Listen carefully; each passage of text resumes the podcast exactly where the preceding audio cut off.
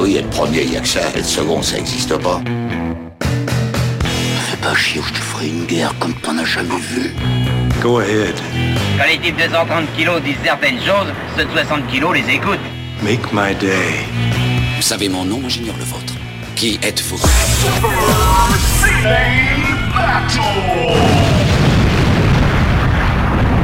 Le second, c'est un con. Super Ciné Battle, c'est le podcast où nous établissons le classement ultime du cinéma. Nous prenons vos listes de films que vous nous adressez pour les classer du meilleur au pire afin d'obtenir LA liste ultime. Ceci est notre épisode 162 et de l'autre côté du poste, de l'autre côté de la France, j'ai le j'ai le prophète du wokisme, à savoir Stéphane Boulet. Hello papa, comment ça va? Bah écoute, ça va bien, ça va très bien, oui, effectivement, c'est ça, c'est tout moi, c'est tout moi. Le prophète du, du, du wokisme. Euh, je te sens un peu stressé à chaque fois. Tu fais clic, clic, clic, clic. Je sais pas, c'est ta voix qui fait clic, clic, clic, clic à chaque fois? Non, ça c'est parce que c'est mes, euh, c'est- mes organes bioniques en fait que j'ai eu suite à, à, à- à- à mes campagnes, euh, voilà, dans les, dans les steppes contre, contre les armées russes. c'est juste une manière polie de te dire arrête avec la souris parce qu'à chaque fois. Arrête du- de cliquer Mais en fait, Le non, mais en fait, le truc, c'est qu'il a, il a un tic en fait. Il a un tic, mais s'il le fait pas, il va aller taper du pied et ça sera pire. c'est ça, c'est ça le pire. Enfin, c'est ce que tu essaies de me faire croire. C'est ça, effectivement. Non, mais c'est peut-être le problème. C'est euh, c'est comme euh, comme euh, je suis euh, je suis batteur. S'il faut, j'ai besoin de, de taper un rythme en fait d'une façon ou d'une autre. Ouais, et ça Écoute, au 162e épisode, tu sais, c'est comme le premier épisode, je peux trouver ça mignon, et au 162e, je suis là, genre, ah non, tu sais, c'est comme le ronflement, ou alors, ah, il, il touille sa cuillère dans le café, dans le sens des aiguilles d'une montre, c'est trop mignon, et à la fin, tu dis, ah putain, j'en peux plus, j'en peux plus. Il ferme pas la porte quand il est aux toilettes. Enfin, ce genre de truc quoi. Voilà. Bah, ça, alors, ça, je peux te le dire maintenant, il faut que tu le fasses. Il faut que tu- Et pourtant, j'ai vu tes toilettes dans, de- dans, dans des conditions très bizarres. Comment ça, très bizarre? Euh, faut que je te rappelle le coup de la pompe? Ah oui, c'est vrai, c'est vrai. C'est- le genre de truc que, mon cerveau a préféré oublier, tu vois, que ça existait. Mais c'est à ça qu'on voit qu'on est comme un vieux couple quand même. C'est C'est-à-dire qu'on a des anecdotes vraiment très très spécifiques sur nos toilettes. C'est vraiment-. Oui, exactement. Ce n'est- pas une amitié feinte. Enfin, moi je suis très ami avec tous les gens de sa famille et lui, euh, bon, c'est ça. not so much comme on dit chez Borat.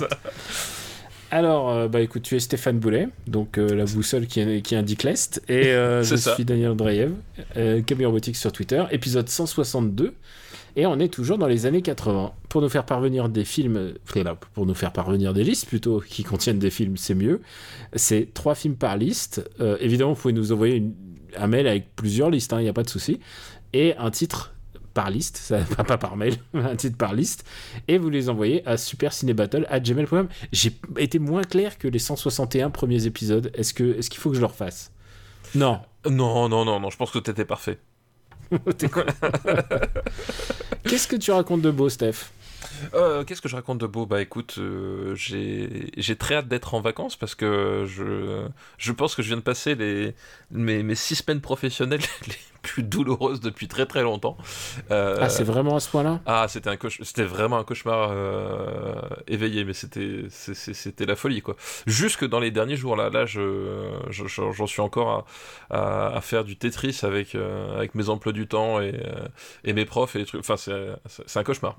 Alors. Prépare-toi au, au DVD qui arrive dans ton courrier, qui, est, qui va être un futur rattrapage. Oh putain, j'ai trop j'ai trop hâte. Et en plus, il va falloir lui accorder du temps, hein, tu le sais. Oui, je sais bien, je sais bien, je sais bien. Mais qu'est-ce qu'on ferait pas pour que pour qu'on soit à jour sur les films? Et euh, bah voilà, on classe les films. Euh, de mon côté, j'ai vu euh, j'ai vu quelques films. Ah tiens, je peux en parler. J'ai vu le vu que attends la date, oui c'est bon. J'ai vu le bah tout le monde l'aura vu depuis puisque c'est un film Netflix. J'ai vu le nouveau Jeunet Ah oui, d'accord, ok. qui euh, et tu sais quoi? Alors le trailer faisait beaucoup plus peur que en fait le film. Le film était, est beaucoup mieux que que ce que laissait supposer le trailer. Alors j'ai même pas vu le trailer en fait. Je, je sais juste que le projet existe, mais j'ai rien C'est vraiment super chelou. Et en plus, tu sais, il y a, il y a, comment il s'appelle? Stéphane de Groot qui a envie de. J- sais quoi, il me hante dans les comédies françaises. Qu'est-ce qui vient me hanter à un moment dans les films de Jeunet maintenant? Et en plus, il est avec Elsa Zimmerstein et à chaque fois, c'est le même couple au cinéma. Ça va faire la quatrième fois que je les vois en, en trois films. Je, je sais pas comment c'est- je sais pas comment c'est possible. Euh, ils étaient dans bah, le dernier Lelouch, se filmé à l'iPhone, le fameux. Euh, Est-ce que c'est est-ce dans- un spin-off du coup Tu vois? Est-ce que euh, c'est un univers Est-ce partagé? qu'ils ont un univers partagé, au... un propre truc, peut-être tu C'est ça, peut-être. hein, de... Tu sais pas. J'espère qu'ils j'espère qu'ils s'aiment vraiment parce qu'ils se passent tellement de temps ensemble. Ouais, sinon ce serait triste. J'ai vu euh, d'autres comédies là, j'ai pas encore le droit de enfin si je pourrais te dire mais il faut j'ai pas le droit de donner mon opinion mais c'était pas très bien. Et, euh, et comme tu le sais peut-être, euh, je suis en train de relancer MDR. Je sais, oui, je sais, je suis dans la confidence. Tu es dans la confidence. Donc on a enregistré le premier épisode. Normalement, alors je dis normalement parce qu'il y a encore des trucs à régler. Normalement, le premier épisode devrait être disponible au moment où vous écoutez ces, nos voix, là, au moment où vous écoutez l'épisode 162 de Super Ciné Battle. Et puis il y aura un, un crowdfunding, comme on dit, euh, pour financer au moins une saison. C'est pas un truc genre on paye euh, tous les mois. Non, non, c'est juste une fois. Et euh, je me suis dit, et pour, euh, pour MDR, on va, voir, on va voir si les gens veulent MDR déjà. Ça se trouve, ça se trouve on n'en veut pas. Et j'ai laissé aussi une porte ouverte à Christian Clavier. Si vraiment il veut que MDR s'arrête, il a mon contact, il peut m'envoyer un chèque et on enterre MDR. C'est aussi possible. Je, je laisse l'option à, à- à tout un chacun de. Voilà. Surtout à Christian Clavier ou, ou un autre tenancier. Tu vois, ça se trouve, la bande à Fifi, ils ont plein d'argent. de- La, la- la bande à Fifi, euh, voilà, qui, qui effectivement a, a réagi. euh, J'ai vu le shitlist qui avait enregistré leur épisode spécial bande à Fifi en, en direct euh, euh, avec toi, et, euh, Ouais. et, je, et je sais que la bande à Fifi a, a regardé ça de près. Donc après, Voilà, euh, qu'est-ce que- quelles seront les conséquences Ça, je ne sais pas. Est-ce qu'ils ont lu mon article où j'analyse la bande à Fifi?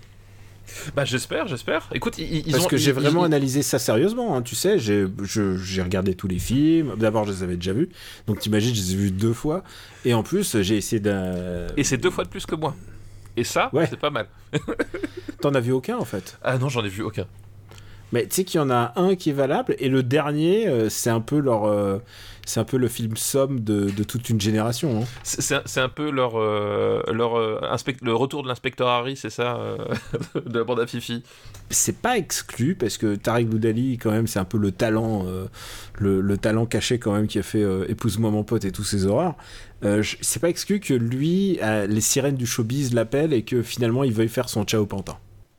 D'accord, je vois. C'est mon pronostic. Écoute, voilà. Tu vas kiffer parce qu'il y en a un. Il y en a un, c'est un petit chauve. Je pense que tu vas t'identifier tout de suite à lui. Et, et alors, les gens le trouvent un peu, un peu débile et tout ça. Peut-être, moi, je- j'envisage la possibilité que Julien Routy, ça soit le génie de la bande. Ah, Voilà, je- tu voilà. sais qu'en fait, on, on- on se- c'est comme toi, tu sais, euh, on, on- pense pas que c'est toi le génie de la bande du RPU, et peut-être, oui. peut-être. je cache bien mon jeu. ouais. C'est pour ça que tu nous as présenté Max Besnard. hein. Exactement, c'est euh, une façon de dévier l'attention, tu vois. Alors, euh, bah écoute, on passe sur les années 80. Je pense que ça serait bien de revenir sur la liste et au, moins de mentionner les films qu'on a vus euh, au 161e épisode. Avec une, en- une entrée assez haute de Violent Cop. Voilà, Violent Cop, donc le, premier Kitano euh, en tant que metteur en scène, puisqu'il avait déjà euh, officié en tant qu'acteur. Mais voilà, le premier Kitano en tant que metteur en scène, donc Violent Cop, sorti en 89, euh, qui est arrivé, qui est arrivé directement 44e, voilà, dans le dans le top des années 80. Euh, et c'est une bonne place. On a aussi parlé Flashdance et, et Dirty Dancing. Voilà, j'ai failli de nouveau oublier le nom. Et on a failli parler Fame aussi, puisque tu l'avais pas vu. Non, on a failli parler femmes, mais effectivement, je ne l'avais pas vu, donc euh, Mm. voilà, on est passé Et à on est plutôt team Flashdance que Dirty Dancing. Bah ouais, ouais, plus, euh, plus euh, Flashdance, effectivement. Mais on, on est, on- bien sûr, on reconnaît leur importance, euh, leur importance historique et aussi le phénomène culturel indéniable de ces films. Et de toute façon, et même si on les reconnaîtrait pas, ça changerait pas grand chose à Oui, voilà, maintenant c'est fait. C'est- fait, c'est fait, quoi. Mais ce que je veux dire, c'est que le, le, le marbre a parlé. Ils sont sous over the top. Voilà, c'est tout. C'est tout. Ah, voilà, il n'y a pas, c'est il y a ça. pas d'autre. il y a pas On veut pas tergiverser. Et alors, la grande surprise, c'est Turner et Hooch qui est vraiment pas dans notre cœur, puisque Turner et Hooch, c'est genre un des plus mauvais films de Tom Hanks, en fait, si je regarde. hein. Bah oui, bah oui. Il Mais, est 236e. Sous le grand pardon. mais voilà, c'est bah, c'est le genre de film qui. Je pense c'est bien de le découvrir euh, avant un certain âge, on va dire quoi. Ça vieillit mal, mais tu sais quoi, il y, a quand même quelques films qui ont eu, qui ont eu la, la chance. Je regarde juste au-dessus de la liste, au-dessus euh, de Turner Hutch, il y a Le Grand Pardon, qui est un peu notre. euh, notre. euh, J'allais dire. Eh ben, c'est- le parrain de Roger Hanin, hein, voilà, le grand pardon. c'est le parrain de Roger Hanin et, et, et de Gérard Darmon, Et de Gérard Dramont, effectivement, effectivement. dont on parle beaucoup en ce moment, je sais pas Oui, pourquoi. ouais, je sais pas pourquoi non plus, ouais. Mais en plus, le grand, le grand Pardon, en plus, il y a le Grand Pardon 2. Oui, oui, oui, c'est vrai, c'est vrai. Bah, tu l'as vu, le Grand Pardon 2 ah, ben, c'est pas... ah merde, il est dans les années 90, on pourra jamais le Oui, comparer. on, pour- on pourra jamais. Et, et- et tous ceux qui voulaient un, un super grand pardon battle, euh, ben voilà, hélas, il faudra faire une émission spéciale. Il n'y a pas un Grand Pardon 3, hein, ils se sont arrêtés. Non, je ne crois pas. Je ne crois pas. Mais ce- ceci dit, Arcadie est toujours en, en exercice, alors on n'est pas à l'abri. Ouais, mais après, euh, ça demande des. Tu sais quoi? D'abord, Roger Hanin n'est plus. Oui, mais alors, euh, est-ce que avec la technologie euh, de, de- des- doublures numériques, des choses comme ça, tu vois, il pourrait, euh, il pourrait Non, faire attends, un, attends. un Roger Hanin numérique pour. On sait pas, on sait pas, tout est possible. Attends, il n'est plus. Euh, Ensuite, va faire un film avec Richard Berry aujourd'hui. Ah, oui, Ah. effectivement. Et, et tu te souviens qui est le frère de Richard Berry, je crois? C'est- C'est c'est Gérard Darmon. Oui, c'est c'est Gérard Darmon, tout à fait. C'est vraiment, c'est, c'était, voilà, bah écoute, et tu sais quoi, je suis sûr qu'il y a un, je suis sûr qu'il y a un, il y a un financier qui nous écoute et qui se dit, ah putain, c'est ça ça, faut le, que je fasse. le producteur de Polanski se dit, Hum, il y a un truc à faire. Putain, comment on commence cet épisode, c'est pas possible. Et je tiens à te l'annoncer, j'ai fait un devoir de vacances. ah, je suis fier de toi. Moi, pas. Et j'ai fait un devoir de vacances et j'ai même vu regarder deux fois. Et je raconterai Oh pourquoi. Ok, d'accord. Parce que tu t'es endormi la première fois Non, non, non, pas du tout. Bah non, non, j'ai beaucoup aimé la première fois, je me le suis rematé. D'accord. Eh ben écoute. Ah, tu te dis, mais qu'est-ce qui... mais qu'est-ce donc? Mais qu'est-ce donc que cela? J'espère, j'aime bien quand tu fais dis qu'est-ce qu'est-ce donc, genre un peu comme ça, un peu, genre, un peu paniqué. C'est ça. Hum. C'est ça, la, la- la goutte de sueur, tu sais. Ouais, on va commencer par une liste. Euh, Il y, a y au moins un classique dedans. Ah. Et un, quoi, un classique qui nous avait pas été trop demandé, mais en fait, si je regarde, ouais, si je pense que si je regarde euh, plusieurs fois, c'est un, classique qui s'appelle Des animaux, des hommes, voire les deux. Et c'est une liste qui nous est envoyée par Michael. Merci, Michael, pour ta liste. Des animaux, des hommes, voire les deux. D'accord, ok. Et je tiens à vous dire que euh, les animaux, ça a vraiment bien réussi euh, les derniers films. On a vu, on a vu Link. Oui, c'est ça. Euh, en rattrapage de devoir de vacances puisque je l'ai vu et, et c'est vraiment très très très compliqué de regarder un singe qui qui Un singe pervers. un singe pervers ouais qui reluque qui reluque une enfin ouais il reluque hein, c'est vraiment ça C'est ça. mais comme un être humain c'est c'est très compliqué c'était un film très dur à regarder hein. franchement euh, voilà Euh, et puis bah, maintenant on va, on va remercier Michael pour sa liste. Et du coup on va se lancer dans cette liste. Et est-ce qu'on va commencer par un film qui, qui parle de d'animaux? Et euh, c'est un peu comme c'était le nouvel an chinois. C'est pour ça que j'y ai pensé. Ah, c'est un film c'est l'année de du, du, du tigre, là, c'est ça, non? C'est l'année du tigre. Et c'est un film qui s'appelle alors il, il- il m'a fallu retrouver le titre en anglais parce que c'est pas exactement à chaque fois c'est c'est un film de Jackie Chan donc. C'est un film de Jackie Chan qui s'appelle The Young Master et qui en français s'appelle La danse du lion La danse du lion. Alors, attends. alors euh, je t'aide c'est dans, dans celui-là il s'appelle Dragon Alors, c'est bien, il s'appelle pas, il s'appelle pas Jackie déjà. Euh, ah bah euh, ça veut dire que c'est juste au tournant de sa carrière c'est ça, ça. veut dire que c'est juste au moment où C'est au tout début de sa carrière, si je, me- si je ne m'abuse, c'est euh, doit être 1980, je pense. c'est 1980 pile pile pile et je pense que c'est en plus c'est lui qui le réalise donc c'est sa première réalisation D'accord, ok. Alors, du Je pense, hein, je, je crois pas me. Et c'est la première. Est-ce que c'est la première fois qu'il a un premier rôle? Peut-être. Euh, non, parce que attends, parce que il me semble que comment il s'appelle euh, euh, Ça, ça venait juste de commencer. Non, oui, non, 60, 75, le cri- 76, il avait déjà les premiers le, rôles. le cri de la hyène, c'est- avant, non? Il me semble que c'est les années 70, hein, me, me Je semble-t-il. pense que c'est 60, euh, 75, je dirais, comme ça. Voilà. Mais après, alors, le, le, cri de la magnifique, tout ça, c'est pareil. Il, euh, c'est, je crois que c'est avant. hein. Mais ça, c'est le vrai truc, c'est que après, quand tu me dis. euh, Mais attends, mais il avait fait le. Il avait joué dans. Il avait joué dans le New Fist of Fury aussi. Oui, c'est ça, tout à fait. Effectivement. déjà, c'était 60. oui, c'est, c'est 76, ouais. 75. C'est ça, devait- c'est Ouais. 75. tout comme ça. 75, 67. Alors, faut en dire un truc, faut dire un truc, c'est qu'il en tournait 4 à 5 par, par an. Et en plus, là, tu me dis euh, le cri de la hyène, mais alors, pour essayer de me le revisualiser, euh, c'est très compliqué. Ah oui, mais attends, attends. Il y a Drunken Master qui est passé dans les années 70, euh, qui est encore dans les années 70. Le premier Donc, euh, Ah oui, exact, c'est c'est fin des années Mais 70, ouais, bah ouais, oui, bien sûr, oui, non, donc, ouais, non, non, on, on- non, effectivement, Jackie était, déjà quelqu'un, au moins à Hong Kong, quoi. On, on- on- on est en pleine euh, Jackie exploitation là, en fait. Et du coup, c'est ce moment où il va arrêter de s'a- s'appeler Dragon dans les films et il va s'appeler Jackie, tout simplement. il va s'appeler. Jackie, c'est ça, effectivement. Alors tu disais que c'est pour la blague et tout, mais en fait c'est ça, hein, c'est euh, c'est qu'il va être vraiment le. Et alors avant il était euh, que chorégraphe, il était chorégraphe. Je... Ah, attends, La Hyène, c'était pas réalisé par lui déjà?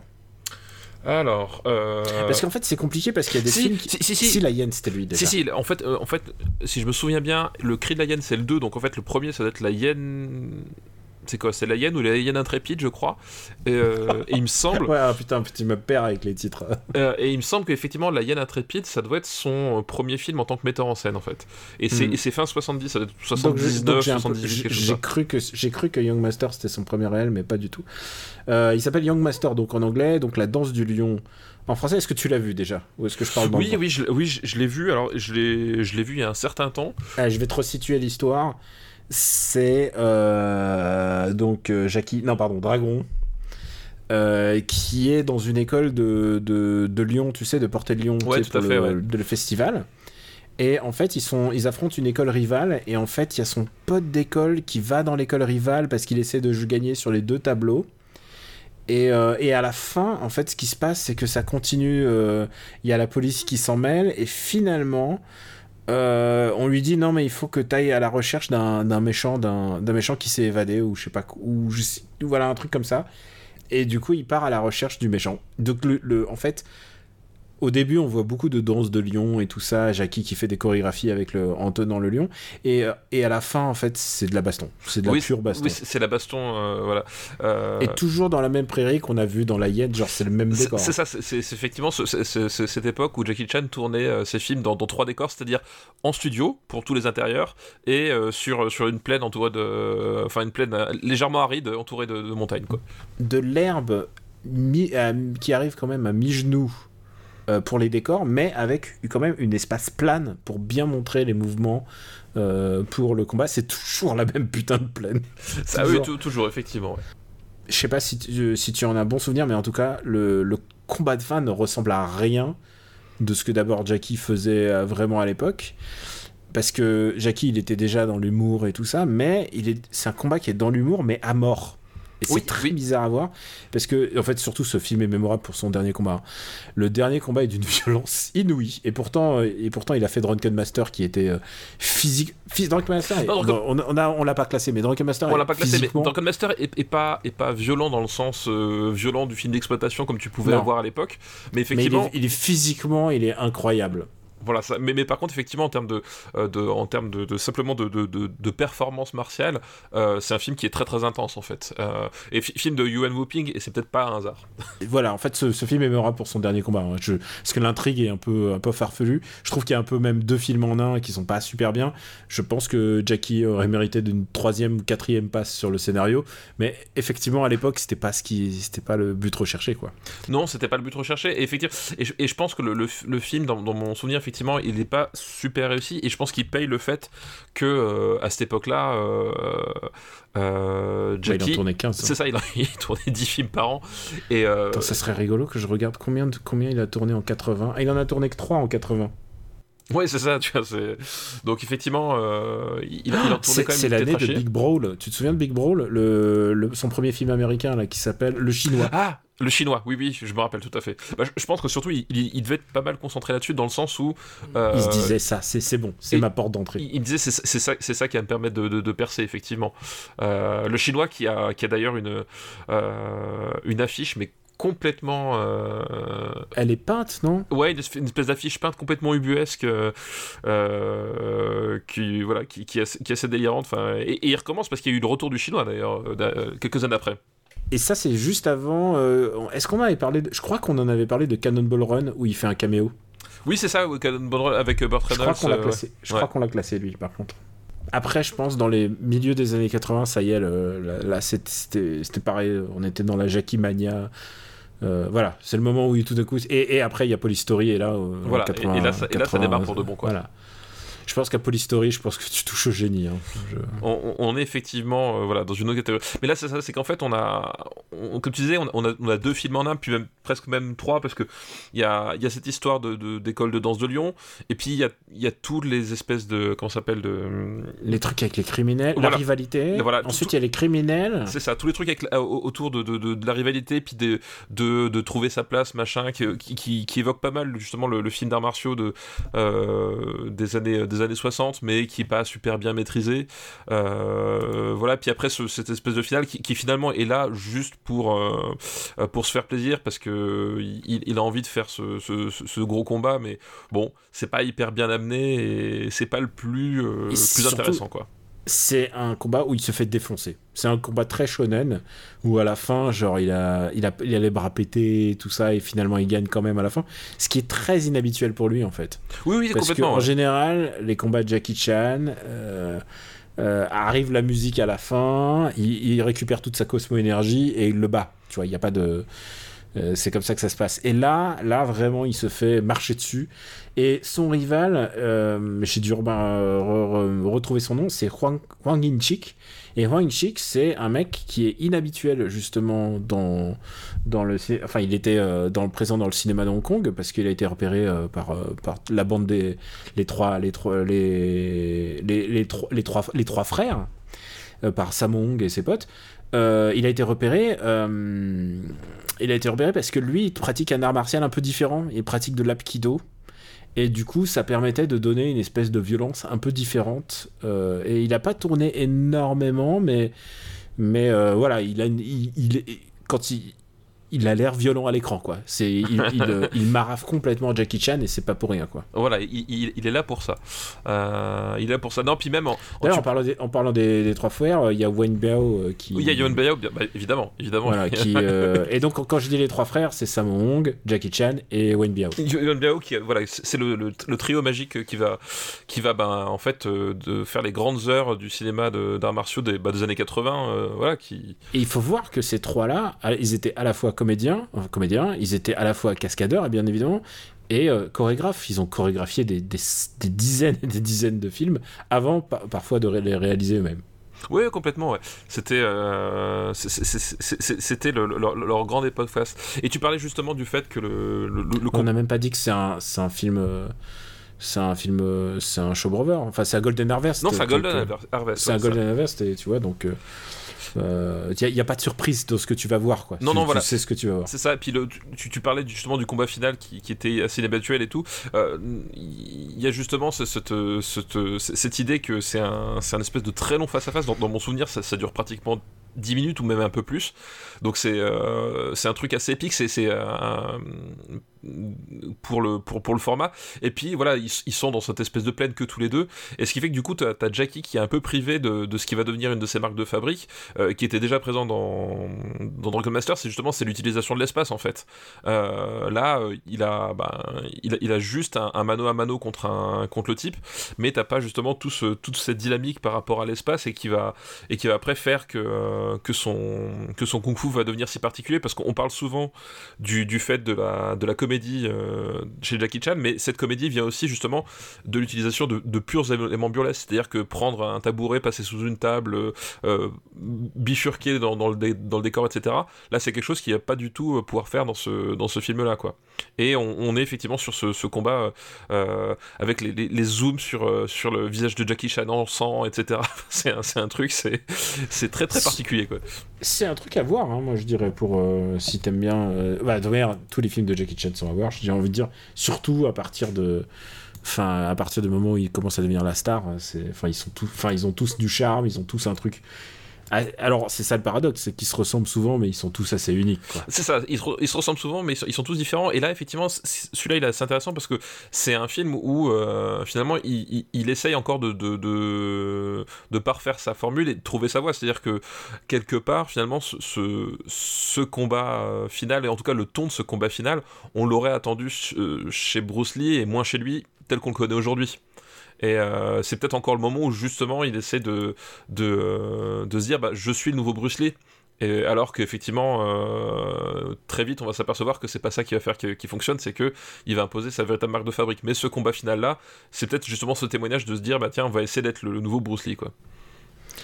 Euh, bah, je pense qu'on va le, on va le classer. On va le classer, effectivement. C'est un film que j'aime, que j'aime bien. C'est pas, évidemment, c'est pas police c'est pas Polystory.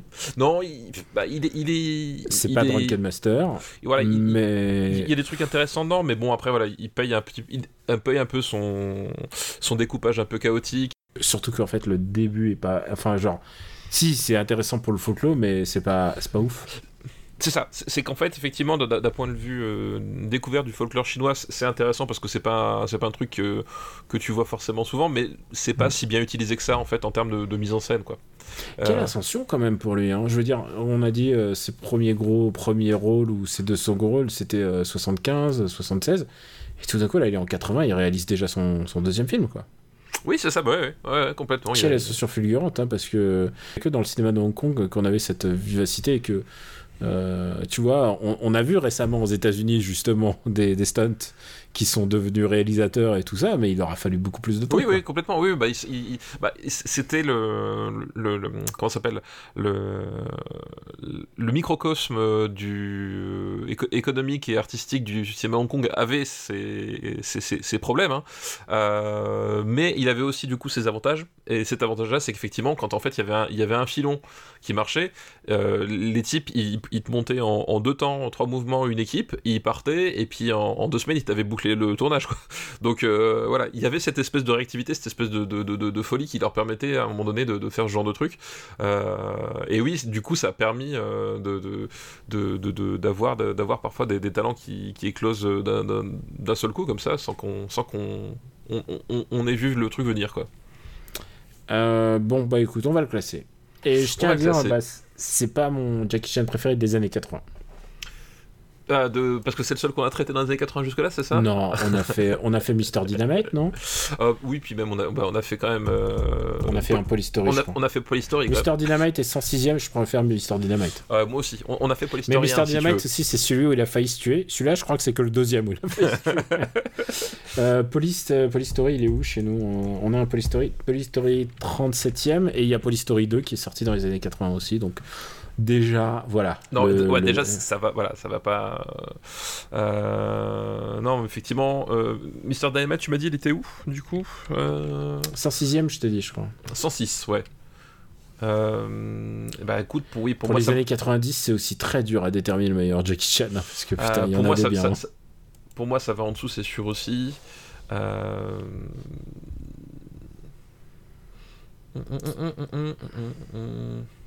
Ouais, mais tu vois, physiquement, c'est dur quand même de voir un Jackie Chan sous Rocky 4, mais, mais je pense que Rocky 4 est un. Parce que là, c'est vraiment la scène de fin qui est mémorable. Ouais, et puis. Mais je pense que je préférerais revoir ça à Kickboxer, peut-être? Alors, au Kickboxer. Là, il y a Year of Dragon qui est 124ème quand même. Euh, ouais, mais je le mets ah, quand même Back to the Future 2. Non, je, le, je, mets, je mets Back to the Future 2 au-dessus. Hein. Ouais, ouais, ouais. Bah, même le professionnel, tu vois, j'aurais tendance à le mettre au-dessus. Je crois que même le retour du Jedi. Ouais, le retour du Jedi. Euh, un prince à New York, il y a une scène de baston qui, que j'aime bien. Et c'est celle dans le, le, le, le McDonald's, hein, enfin le faux McDonald's. Le faux, le faux McDonald's, effectivement, je me rappelle. Celui où il démonte, euh, il démonte le, le balai, tu sais, avec le pied, et, et qu'il l'utilise pour faire un, comme, un, comme un bâton de combat. Euh... Quelle scène géniale. Non, euh, même je, je, préfère l'été meurtrier, la 145. Je préfère l'ours. Ouais, bon, voilà, t'es descendu encore plus bas. Ouais, je suis descendu encore plus bas. Euh, après, par contre, je préfère regarder ça à Police Academy, ça c'est sûr. Euh, perso. Euh, je dirais que ma barrière haute, c'est Star Trek 2. Ok, et eh ben écoute, on peut le mettre. Et eh ben on le mettre Hellraiser et Flashdance. Entre Hellraiser et Flashdance. En plus, ça fait un peu lien parce qu'au début il y a une danse du lion, puis à la fin il y a des mecs qui souffrent, tu vois. C'est vrai. Donc. Euh... et alors, redis-moi le nom, c'est La danse du lion. C'est ça. Putain, j'y arrive pas, moi, les... Mais merci d'avoir resitué le pitch parce que c'est vrai que sur le coup, j'aurais pas forcément. Euh, ah non, mais oui, non, mais euh, eh, tu sais quoi, même les fans les plus hardcore de, de Jackie Chan, est-ce que je suis fan hardcore? Je, je, connais pas tous les. Voilà, je peux pas resituer tous les pitchs par cœur. Mais, euh, mais par contre, j'adore Jackie Chan, quoi. Mais, mais mais c'est vrai que c'est compliqué, quoi. Bah, surtout à cette époque-là, enfin, excuse-moi, entre euh, la Yann Intrépide, le point de la vengeance et tout, je suis incapable de, de te dire le pitch de, de- du Calais du Ah, le point de la hein. vengeance, je peux te le dire, il y a de la vengeance. C'est ça, et et des points. Alors, le deuxième film de cette liste, eh ben, figure-toi que je ne l'ai pas vu, ça va être direct dans les, Devoirs de de, vacances. Et c'est un film, je regarde, italien, d'horreur, en fait, j'ai découvert ça. Je n'ai et aucun... c'est quoi C'est un film qui s'appelle Bloody Bird. Ah, je l'ai pas vu non plus. Ah bah pourtant c'est toi le, Bah ouais. le Mais vois, champion des, des films d'horreur là. Alors attention, je sors les deux. Bah écoute, euh, je pensais que ça me ferait des devoirs de vacances pour moi. parce que Je viens de découvrir ça et en fait non, finalement non. Bloody Bird, écoute, euh, j'imagine que c'est une histoire d'oiseau euh, sanglant. Oui, je, je pense que c'est la suite cachée des oiseaux. Ouais, je- je- alors, vous connaissant les Italiens, il est fort probable que ce soit un lien. Euh, alors je regarde, qu'est-ce que... Putain, on a plein de... On commence à avoir des bons, des bons devoirs de vacances. Donc Bloody... Bird. C'était... re- Recite-moi, c'est quoi? As Tears Goes By déjà? Euh, As Tears Goes By, c'est. euh, Parce qu'on a devoir de vacances et je me demande ce que c'est. Je vois plus ce que c'est.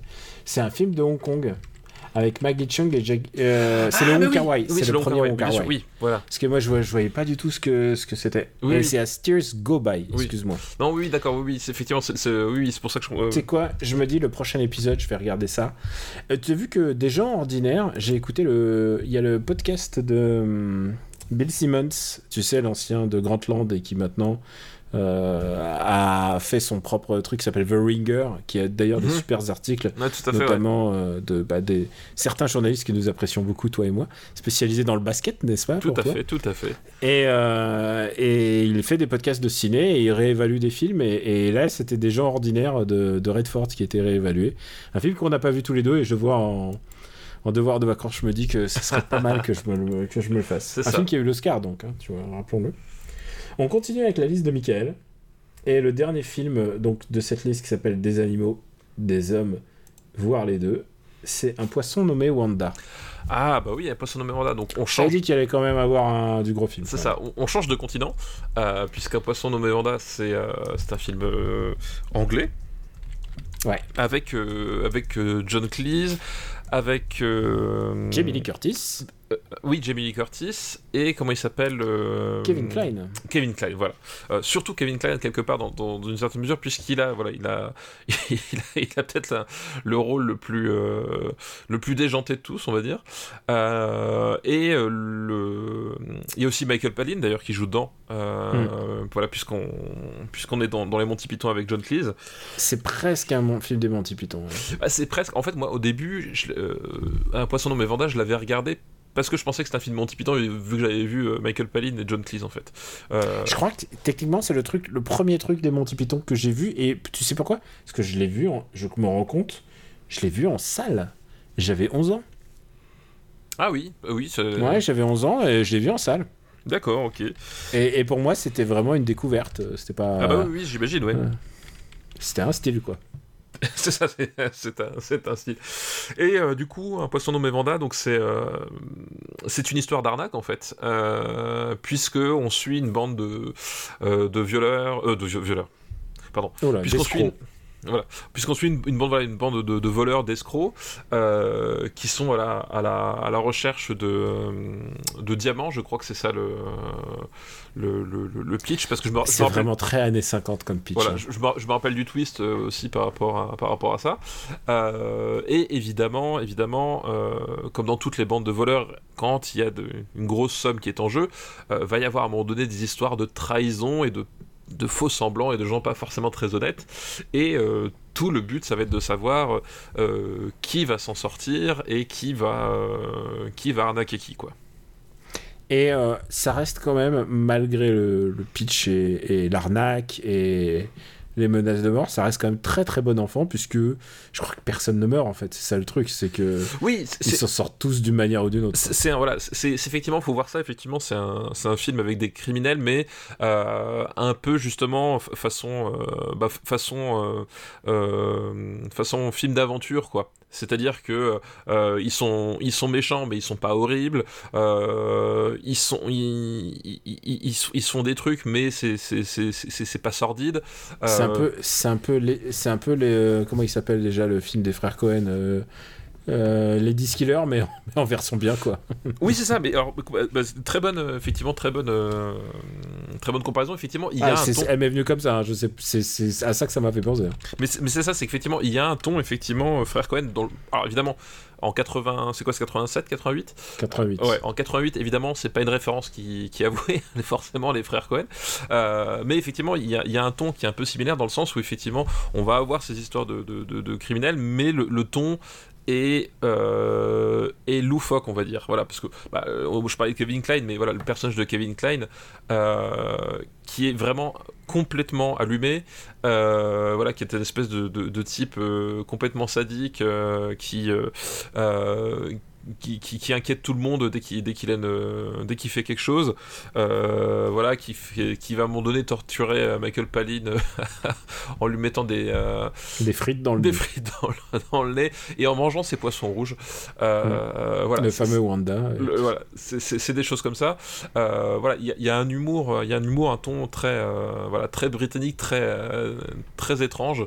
Euh, Et en même temps, tu prends, tu prends euh, John Cleese quoi. bah oui, bah forcément tu prends, tu prends John Cleese, euh, forcément tu prends Michael Palin, euh, mais comme dit, voilà, ils, sont face à justement à, l'espèce de, de, de, de- charisme complètement, euh, complètement saugrenu de, de Kevin Klein.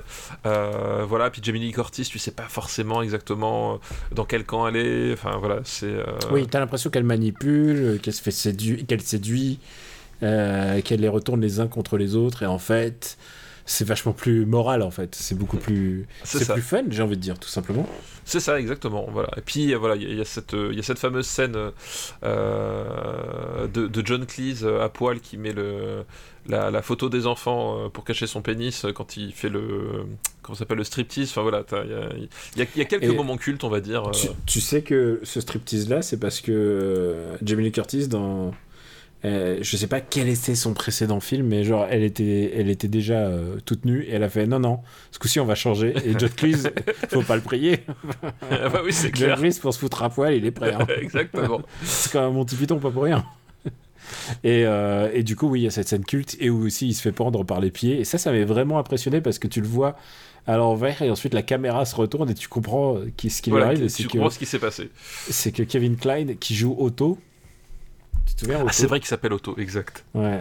Et, euh, et je crois que le, le truc, c'est que euh, Michael Palin est. Enfin, le personnage de. Non, euh, c'est Michael Palin qui est amoureux de, de Jamie Lee Curtis en fait. Bah, en fait, euh, ils le sont tous parce que le, le- le- Ils sont le- tous, oui, voilà. Ils, le- ils le sont tous, voilà, de, de manière générale, parce que le, le, le, le striptease de John Cleese, c'est euh, c'est pour faire plaisir à, à, Ja- à Jamie Lee Curtis. Le, à un moment donné, justement, il y a une scène de séduction entre euh, Jamie Lee Curtis et, euh, et Kevin Klein. Enfin, ils, ils sont tous, justement, et, et c'est pour ça que, voilà, le.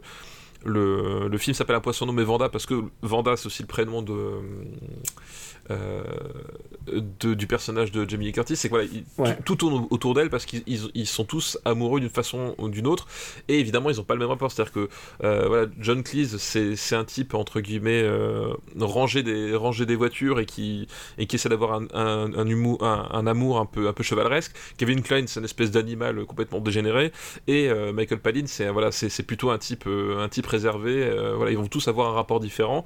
Mais elle, elle va être consciente de ça. Et justement, c'est c'est ça le truc, c'est que tu ne sais pas exactement. euh, si elle est manipulatrice ou ingénue ou les deux, voilà. Et euh, c'est un film, euh, c'est un film écrit complètement par John Cleese. En fait, c'est un projet. Ce, ils avaient quand même ce vieux projet de se dire, eh, si les Monty Python revenaient, quoi. Et c'est ça qui fait un peu la dynamique du film. C'est un peu euh, toute proportion gardée. Hein, c'est un peu le, les trois frères, mais à l'époque, c'est un peu le, le film du comeback, quoi. Oui, il y, a- il y a un peu un, un, un côté sans, comeback, ouais. sans que ça fasse arrivisme ou quoi que ce soit. Bah, le truc, c'est qu'en fait, euh, ils arrivent à faire un film où il y, a, bah, il y a quand même beaucoup d'humour, mais en même temps, c'est c'est pas forcément de l'humour typique Monty Python dans, dans le sens où il n'y a pas ces espèces de, de, de mais il y a une sketch. narration. Voilà, il n'y a, pas- a- a- a ces espèces de sketch, et surtout, effectivement, on est sur une, euh, une narration et un ton qui est beaucoup plus plausible, on va dire, en fait. On, voilà, on est sur, du, sur une espèce de, de burlesque vaudeville euh, à l'anglaise, mais moins sur, des, moins sur l'absurde, en fait. C'est moins, sûr- c'est moins d'absurde, mais par contre, les situations vraiment, elles sont assez truquantes. Et honnêtement, quand Otto il torture euh, Oui. l'autre, euh, euh, j'y Bah, crois. Enfin, c'est une scène qui a marqué tout le monde, quoi. Ouais. Parce qu'elle est, elle est à la fois crue, elle est humiliante. Oui, c'est à la fois drôle, mais à la fois très dérangeant parce qu'effectivement, il y a un côté très euh, cruauté morale en fait. Et puis, je crois que, et je crois, oui, je crois que c'est Michael Palin qui faisait le, qui était bègue. En Qui est bègue, exactement, c'est ça. Et il, il le joue, euh, Et, et- et en fait, et plus, il plus, joue assez bien. et plus il est stressé, et, et plus il a du mal à, à s'exprimer, quoi. Voilà. Et comme euh, l'autre va le stresser beaucoup. Voilà, forcément. Est-ce que tu aimes ce film? Oui, oui, c'est un film que, que j'aime beaucoup. J'aime beaucoup ce film. J'ai plein de bons souvenirs d'enfance, des moments où je l'ai vu, mais aussi euh, parce que parce que je trouve qu'il y a une vraie dynamique, il y a un vrai, il y a un vrai euh, plaisir à les voir tous, quoi. Ouais, complètement. C'est-à-dire que tout le monde se fait plaisir à l'écran et euh, et et il y a une vraie alchimie entre eux. C'est-à-dire que euh, voilà, on on, on, sent, vraiment toute la dynamique des personnages. On, a vraiment ce sentiment qu'ils se connaissent bien et qui et qui savent euh, ce qu'ils qu'ils doivent faire les uns par rapport aux autres. Enfin, il y a vraiment un truc qui fonctionne très très bien euh, à ce niveau-là. Et euh, effectivement, c'est un film où j'ai d'énormes, de très très bons souvenirs aussi personnellement. Très bon souvenir et je vraiment je recommande à ceux qui l'ont pas vu, vous passez à côté de vraiment une bonne comédie, quoi. Ouais, complètement, je suis d'accord.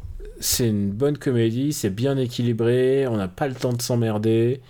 Euh, c'est vraiment une efficacité anglaise et je pense que ça a préfiguré beaucoup de comédies à l'anglaise, euh, même les rom-coms des, des années 90 sont basées sur cette dynamique euh, d'opposition entre les personnages. Bah, De toute façon, c'était un voilà un poisson de mauvais vendeur. Enfin, c'était un, un film qui avait fait un, un- enfin dont on entendait parler. C'est-à-dire que c'était- quand même un certain phénomène quand il est quand il est sorti.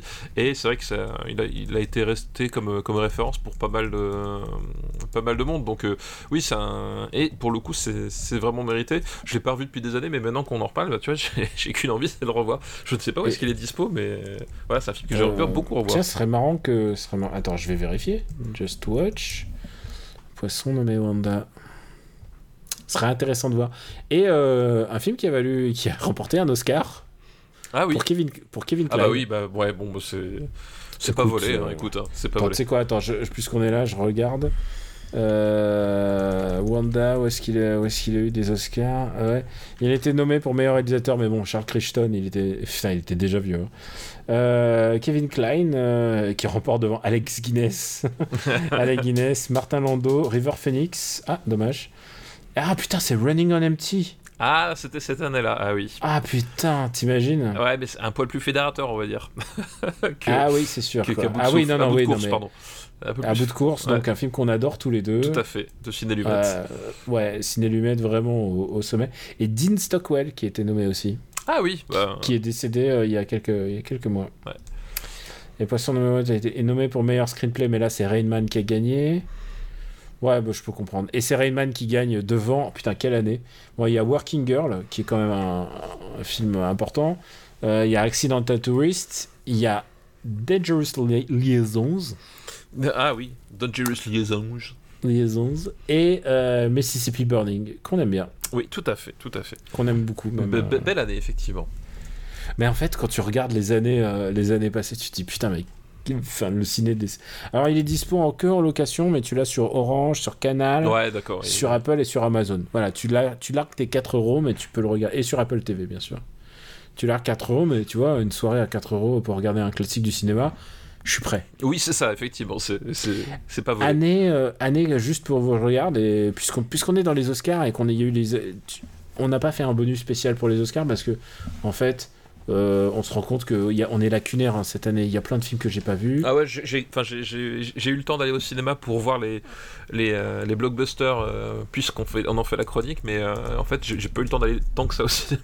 Ah, attends, mais tu sais quoi, on peut le faire en presque en maintenant avant qu'on le classe, mais attends, Oscar, Oscar 2022.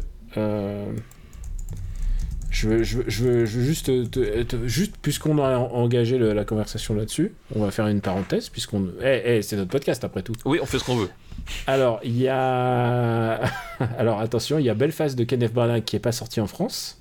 Ouais, bah oui. Donc, euh, Il y a Coda. Alors, est-ce que tu sais ce que c'est que Coda? Alors, ça veut dire virgule, mais c'est tout ce que je sais. Non, Coda, c'est le remake de La famille Bélier. Voilà, qui est nommé dans les meilleurs films. hein. Ok, ok. Bah ouais. Ok. bon. Et, et si tu vas le voir, à chaque fois, tu donnes de l'argent à Victoria Bedos, Et- et- tu le sais. Et c'est Qui est scénariste, je te rappelle. Et c'est qui qui fait le qui reprend le rôle de c'est Christelle Louane, c'est ça? Euh, attends, Coda, parce que là, là tu, tu m'en demandes trop. Ah là, non, je- alors, je croyais que t'étais au je- fait. ouais. Ah non, non, mais j'ai pas, j'ai pas été le voir. euh, Coda is a coming to age comédie, euh, comédie drama euh, avec Emilia Jones. Ah ouais, je connais pas alors. Emilia Jones, qui, qui, je suis sûr, est très très bien. hein. Oui, sans doute, mais je juge, je connais pas. Euh, ouais, je j'ai rien vu de sa carrière et je regarde s'il y a une star ou pas. Peut-être c'est. Ah non, non, c'est vraiment. euh, on dirait un truc indépendant, quoi. D'accord, ok. Ouais. C'est genre. Bon, après, à faire un truc indé et en même temps qu'il soit un remake, bon, c'est bon. On, on verra bien, mais attends, il y a d'autres remakes dans le, dans le truc. Ah, c'est pas fini, d'accord. Il y a Don't Look Up de Adam McKay que tu as vu, peut-être? Non, j'ai pas. Pourtant, j'ai si t'as pas vu Don't Look Up, c'est bon, tu t'en as vu aucun, je pense. Il y a Drive My Car de Yusuke Hamaguchi. Ouais, j'ai pas eu le temps de le voir, mais il est sorti Je en vais me VOD motiver là. pour aller le voir parce qu'il y a une séance, il, y a... il passe une fois par jour à Paris dans un cinéma. D'accord. Donc euh, peut-être je vais me. Mais tu sais quoi? C'est un film qui dure 3 heures. Ouais, ouais. C'est euh, moi, c'est pour ça que je suis pas. 3 heures. Moi, moi, c'est pour ça que je suis pas allé le voir parce qu'il durait 3 heures et surtout en fait. euh, On a une Onoda déjà qui est super, hein, 3 heures. Oui, hein. non, mais c'est pas ça, mais c'est qu'en fait, les films de 3 heures qui ne sont pas des Marvel, en fait, dans les cinémas de province, euh, pour la façon, Oui, dans la façon dont c'est programmé, t'as aucune chance. Enfin, je veux dire, voilà, c'est- mort d'avance, quoi. Il y a Dune de David. euh, de- Ah non, t'en as vu un. T'as Dune ouais, de j'en ai vu un, j'ai vu. Denis ouais. T'as King Richards, donc euh, de de Reino Marcus Green. Je, je sais même pas. Je, tu sais, je, je voyais King. euh, tu vois vois noms, mais je sais pas qui non, mais c'est. je voyais King Richards et j'étais en train de me dire Ah, c'est le film de- du frère Cohen. Non, c'est même pas ça. Non, c'est Euh, Othello, y- le fils du frère, Ouais. euh, le film du frère Cohen. Que j'ai vu par contre. Il y a Licorice Pizza de Paul Thomas Anderson que t'as pas vu. Pas vu, ouais. Il est sorti là, en plus, je crois, en, en janvier, mais j'ai pas vu. Ouais. Bah ouais, ouais, non, j'ai vu. Il y a Nightmare Alley de Guillermo del Toro. Oh, oui, j'ai toujours pas vu, mais bon, peut-être je le verrai bientôt, je ne sais pas. Il y a. C'est pas inintéressant. hein. C'est. c'est- Au moins, c'est bien réalisé. Ouais, moi, bon, j'ai- moi, j'ai- tu- j'avais détesté la bande-annonce, donc en fait. euh, Euh, je pense que c'est mieux que la bande-annonce. Eh ben, écoute, Mais au moins, il n'y a, de- a pas de poissons qui font du sexe. Déjà, c'est déjà- Il y a Power of, of the Dog de Jane Campion. Et alors là, il faut que je m'arme de courage. Mais en plus, c'est pas loin. hein, C'est sur Netflix. C'est sur Netflix, ouais. Et il y a West Side Story qui paraît-il est un remake. Mais je crois. Et euh, pour les meilleures réalisations, bah, c'est à peu près les mêmes. Euh, Il y a Ken Branagh, tout ça. Meilleure actrice, c'est Olivia Colman de The Lost Daughter, donc encore Netflix. Euh, c'est le film réalisé par Maggie Gyllenhaal et j'ai, en fait, on a on a commencé à le regarder, on a vu littéralement les deux premières minutes et j'ai fait ah non, il y a cette série. Et euh, comme tu- c'est un film de deux heures qui est un peu plombant, hein, genre c'est dans le titre quoi. Euh, donc euh, donc on est on est sur tu sais quoi, on a un enfant, on est fatigué. Il y a Jessica Chastain, pas pour euh, 355. Le, la- tu l'as vu 355 non. même pas. Il est sorti Mais- en France, je sais même pas. Ouais ouais, je suis allé le voir Ah ouais, en putain. day one. Putain, Bah, tu sais quoi, c'est un film nul mais avec les fringues, toutes les filles sont super bien sapées. Ok. Et les fringues sont super, le budget fringues mérite euh, un Oscar de costume. Il y a Nicole Kidman dans Being the Ricardos que j'ai pas vu parce que C'est sur Prime euh, ça, mais j'ai pas vu. Ouais. c'est Prime et c'est Aaron Sorkin. Euh, putain, Aaron Sorkin, arrête, arrête, calme, calme. Il y a Christine Stewart pour Spencer et ça. Et il y a le seul que j'ai vu dans la liste, c'est Penelope Cruz pour Madre, Madres Paralelas. Ah oui, Et bah oui. Évidemment, pour moi, c'est l'Oscar. Euh, meilleur acteur, il y a Javier Bardem dans Being the Ricardos. Il y a Benedict Cumberbatch dans Power of the Dog. Je pense que c'est soit Benedict Cumberbatch, soit Andrew Garfield, qui est dans Tic Tic Boom, tu sais, qui est une comédie musicale. Ouais, j'en ai parlé, j'en ai entendu parler, mais J'ai regardé 10 minutes et j'ai fait Ah, j'ai j'ai pas le temps pour. je- J'ai. Plus prochaine fois, j'arrive pas. Euh, Il y a Will Smith pour Method Williams et Denzel Washington pour Tragedy of Mac- Macbeth. J'ai envie de dire Donne-le à Denzel. Denzel, c'est Pour- ton moment. Bah non, mais attends, il en a déjà eu. euh, il en a déjà eu, mais. Bon, écoute, euh, meilleure actrice second rôle, Ariana West Side Story, donc, euh, Judi Dench dans Belfast, Kirsten Dunst dans Power of a Dog, Jessie Buckley dans The Lost Daughter, et il y a une des A- Anna Joe Ellis qui joue dans Method Williams. Meilleur acteur de second rôle, pff, bon, c'est bon. Je, Ouais, je- je. Allez. Par contre, On a le, le scandale, le scandale, c'est que euh, Le Sommet des Dieux n'est pas dans les meilleurs films euh, d'animation. Alors, il est même pas dans meilleurs films, d'accord, mais comme au César, mais il est même pas dans les Mais meilleurs alors, films d'animation. c'est peut-être parce que c'est pas du tout une production américaine, je ne sais pas. Euh, Non, non, c'est qu'ils avaient d'autres trucs à faire, hein, parce que des certaines années, t'avais le Osoda, par exemple, qui était dedans. Ah ouais. Donc. euh, Le Mirai, ma petite sœur, il ah était... ouais, non, mais était- ça, ça, je pense que de toute façon. Non, mais alors, pour en revenir à ça, au César, non seulement le Sommet des Dieux n'est pas dans la catégorie meilleur film tout, tout court, mais à quel moment tu te dis, je vais pas mettre le Sommet des Dieux dans la catégorie meilleur son? Tu vois? Il est même pas dans meilleur son. Non, il- en fait, le Sommet des Dieux, c'est un dessin animé, donc il, il est que dans la catégorie dessin animé. Toutes les autres catégories, même les catégories techniques, il y est pas. Nick, euh, je vais dire Nick, Nick, voilà, c'est tout Non, ce mais que j'allais dire Nick, mais voilà Nick. Ouais. Et euh, Tu vois ce que je veux dire? Ça, ouais. ça, c'est un truc de fou. À quel moment tu, tu, tu dis le sommet des dieux, il n'a pas sa place dans le meilleur son, alors que pour le coup, le sound design de ce film, ouais. c'est un truc de fou, quoi. Euh, bref. Et euh, meilleur film d'animation, donc si tu veux savoir, il y a Flea, que j'ai pas vu, qui est un documentaire. Et sinon, il y a Raya et le dernier dragon, il y a. Encanto. T'as vu Raya? Ouais, je l'ai vu la semaine dernière. D'accord. Il paraît qu'il y a alors, un connard au générique, euh, donc c'est pour ça que j'ai regardé. Est-ce que tu me conseilles de le voir? Euh, c'est très très beau. Euh, techniquement, il y a des trucs de fou. Mm. Par contre, euh, bon, l'histoire, euh, c'est pas la plus inspirée, on va dire, quoi. Il y a Encanto, donc il y a un deuxième Disney. Et si t'en as pas assez, il y a Lucas en troisième, euh, troisième Disney. Il y a trois Disney, quoi. Non mais ça aussi c'est le problème, c'est qu'en fait, euh, t'as l'impression que c'est genre, c'est obligatoire quoi. Pff, hop. Et il y a un film d'animation, il y a aussi euh, les Mitchell contre les machines, donc euh, qui est Sony, je crois, si je me souviens, euh, Sony sur Netflix. Et bah, écoute, voilà, c'est ça le. On n'a pas, on va pas faire les Césars, hein, euh, on va Non, pas non, commenter non. les Césars, hein, ça nous ferait trop long et tout ça. On va peut-être classer euh, Un poisson de Vanda, Vanda. effectivement. Bon, Euh, allez, tu remontes vers le haut là. Hop. euh, Je pense que c'est plus drôle que. Ah, est-ce que c'est plus drôle que- Oui, c'est plus drôle que la chèvre. euh, c'est où la chèvre? Guide-moi. La chèvre, elle est, euh, elle est, elle est 94e. Ah oui, oui, oui. euh, C'est. alors c'est moins bien qu'Aliens. Euh, je préfère Et Ghostbusters. New Aliens. Aliens, il est 52. Euh, je préfère Ouais, Ghost- je pense que je préfère Aliens aussi. hein. Je préfère Ghostbusters, qui est 61. Euh, je préfère les Blues Brothers, qui est 63, quand même. Je pr- ah, en comédie, je préfère Evil Dead 2 aussi. Moi, ok, je vois la vanne, ok, c'est bon. je Ah bah, note. euh, Evil Dead 2, excuse-moi, c'est une comédie. Euh... euh, Où est-ce qu'on va mettre ça? Ah bah, alors, il y a... Il y a Soif de justice, un autre Jackie Chan du coup. Euh, là, 77. Putain, attends, c'est lequel Soif de Justice? Putain, on l'a vu à l'épisode 125. je So- sais Soif de justice, c'est celui où il y a le, il y a le combat de, de fou Ah, dans le combat final, euh, le, com- euh, le combat, euh, c'est lequel? Putain, attends, Euh, il y a- Le combat en fait avec la près des tables où il, où il éteint la- la- les bougies avec son, avec son avec son coup de pied tellement il est rapide. Ah, mais oui, oui, oui, c'est bon, c'est bon, c'est bon, je. Voilà, ils sont, je sont en Italie quelque chose comme ça. Ils, ils vendent des glaces. Euh, oui, oui, oui, bien sûr, il y a les courses poursuites en. Italie, des, les courses Voilà. de, de, de- Oui, avec Samo, c'est ça, avec Samong. Avec Samong, Voilà. exactement. C'est bon, c'est bon. Euh, Euh, je pense que Poisson de Miranda, c'est mieux que ça. Ouais. Par contre, Je pense que je le mettrais. par contre, je préfère en donner pour un tueur. Bah, en putain, c'est Poitiers qui est mort.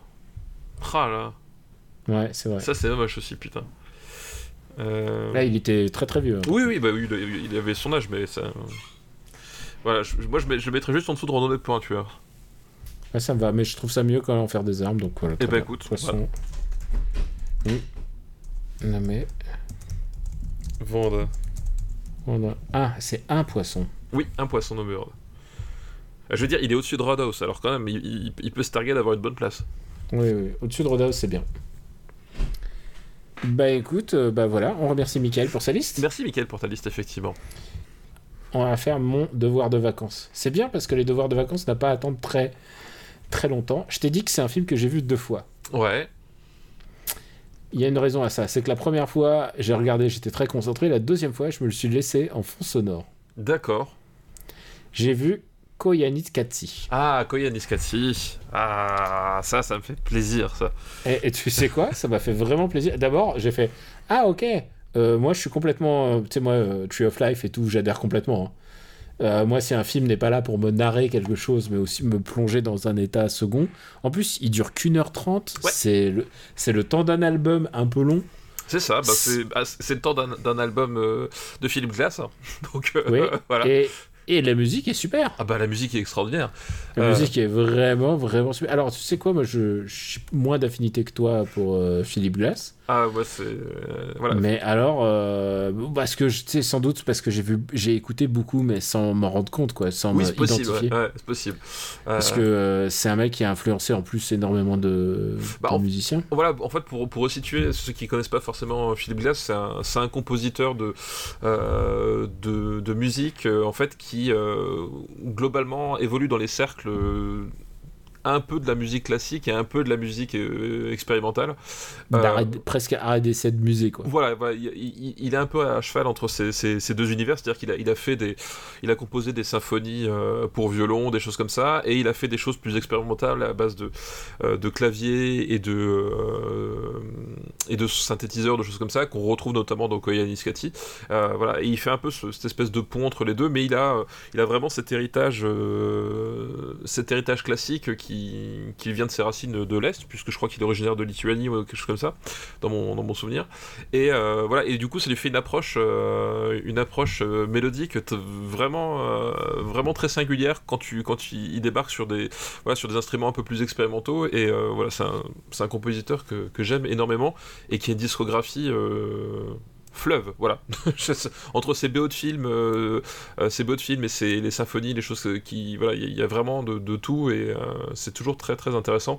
les gens le connaissent peut-être, les amateurs d'horreur, parce que c'est lui qui a fait le, thème principal de, de, Candyman. Voilà. Il a fait le thème de Candyman, mais il a fait, il a fait plein d'autres musiques. Il a fait plein d'autres trucs, ouais, bien sûr. Et des musiques de films dont, enfin, enfin qu'on aime, hein, je pense. Euh, enfin, il est crédité pour, il est crédité pour plein de films, quoi. Même euh, Truman Show, il a fait des musiques. Euh, parce que parfois, il était, c'est un acteur collaboratif en fait. Oui, bah, il, il, intervient parfois sur, sur tout ce qui est arrangement aussi, des choses comme ça. Mm. voilà, mais effectivement, enfin, on le retrouve en. effectivement, comme tu dis, dans Truman Show, en tant que collaborateur, parce qu'il n'est pas.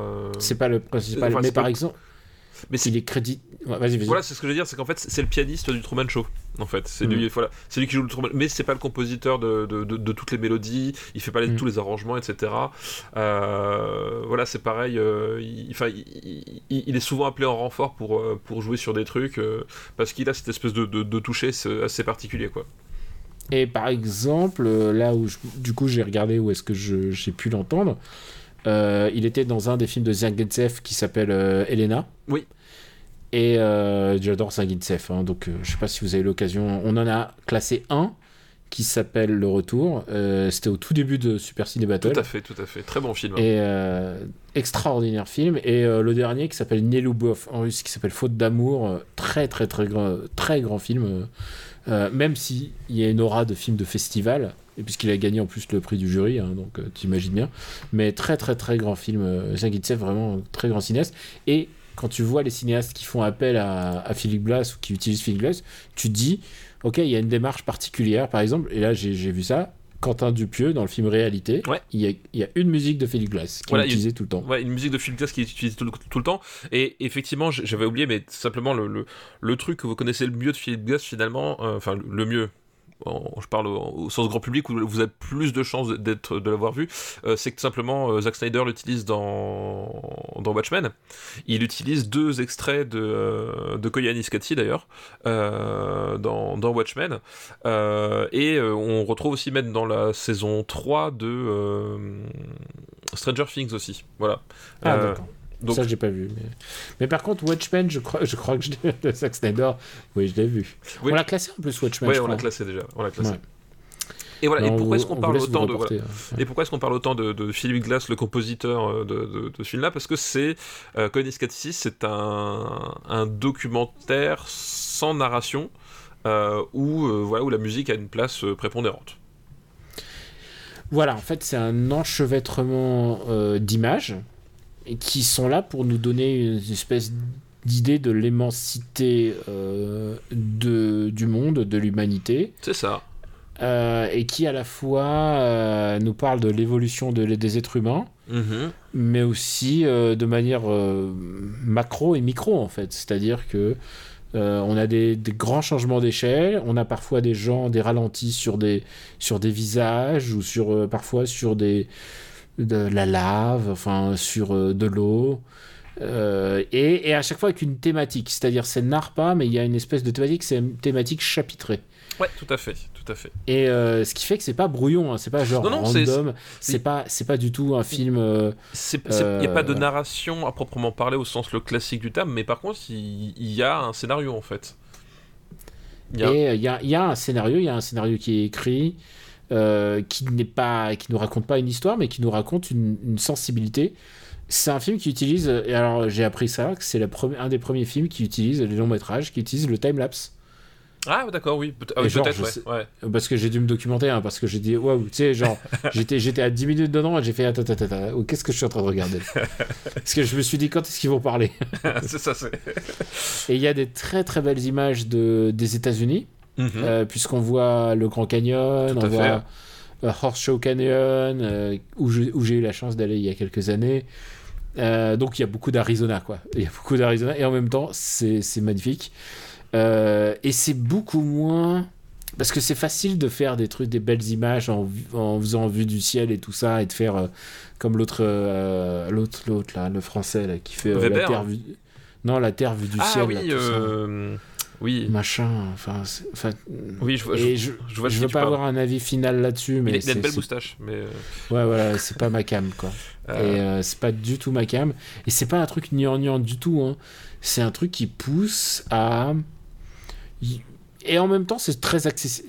C'est très accessible. C'est vraiment des grands thèmes sur l'exploitation de la terre, mais en même temps sur euh, parce qu'à un moment euh, ça va aller euh, il y a des images qui vont être en ville je crois que c'est New York ou à fait, ouais. Boston ouais, y a des. donc il y a, il y a hum, c'est pas du tout random et c'est des images qui ont du sens et de la manière dont c'est monté aussi. Bien, bien sûr, le Voilà. montage est. bah, On n'a même pas, on n'a même pas dit le réalisateur, c'est euh, Godfrey Reggio Oui, tout, Et- tout à fait. Geoffrey Reggio, et c'est un scénario de, de Ron Frick.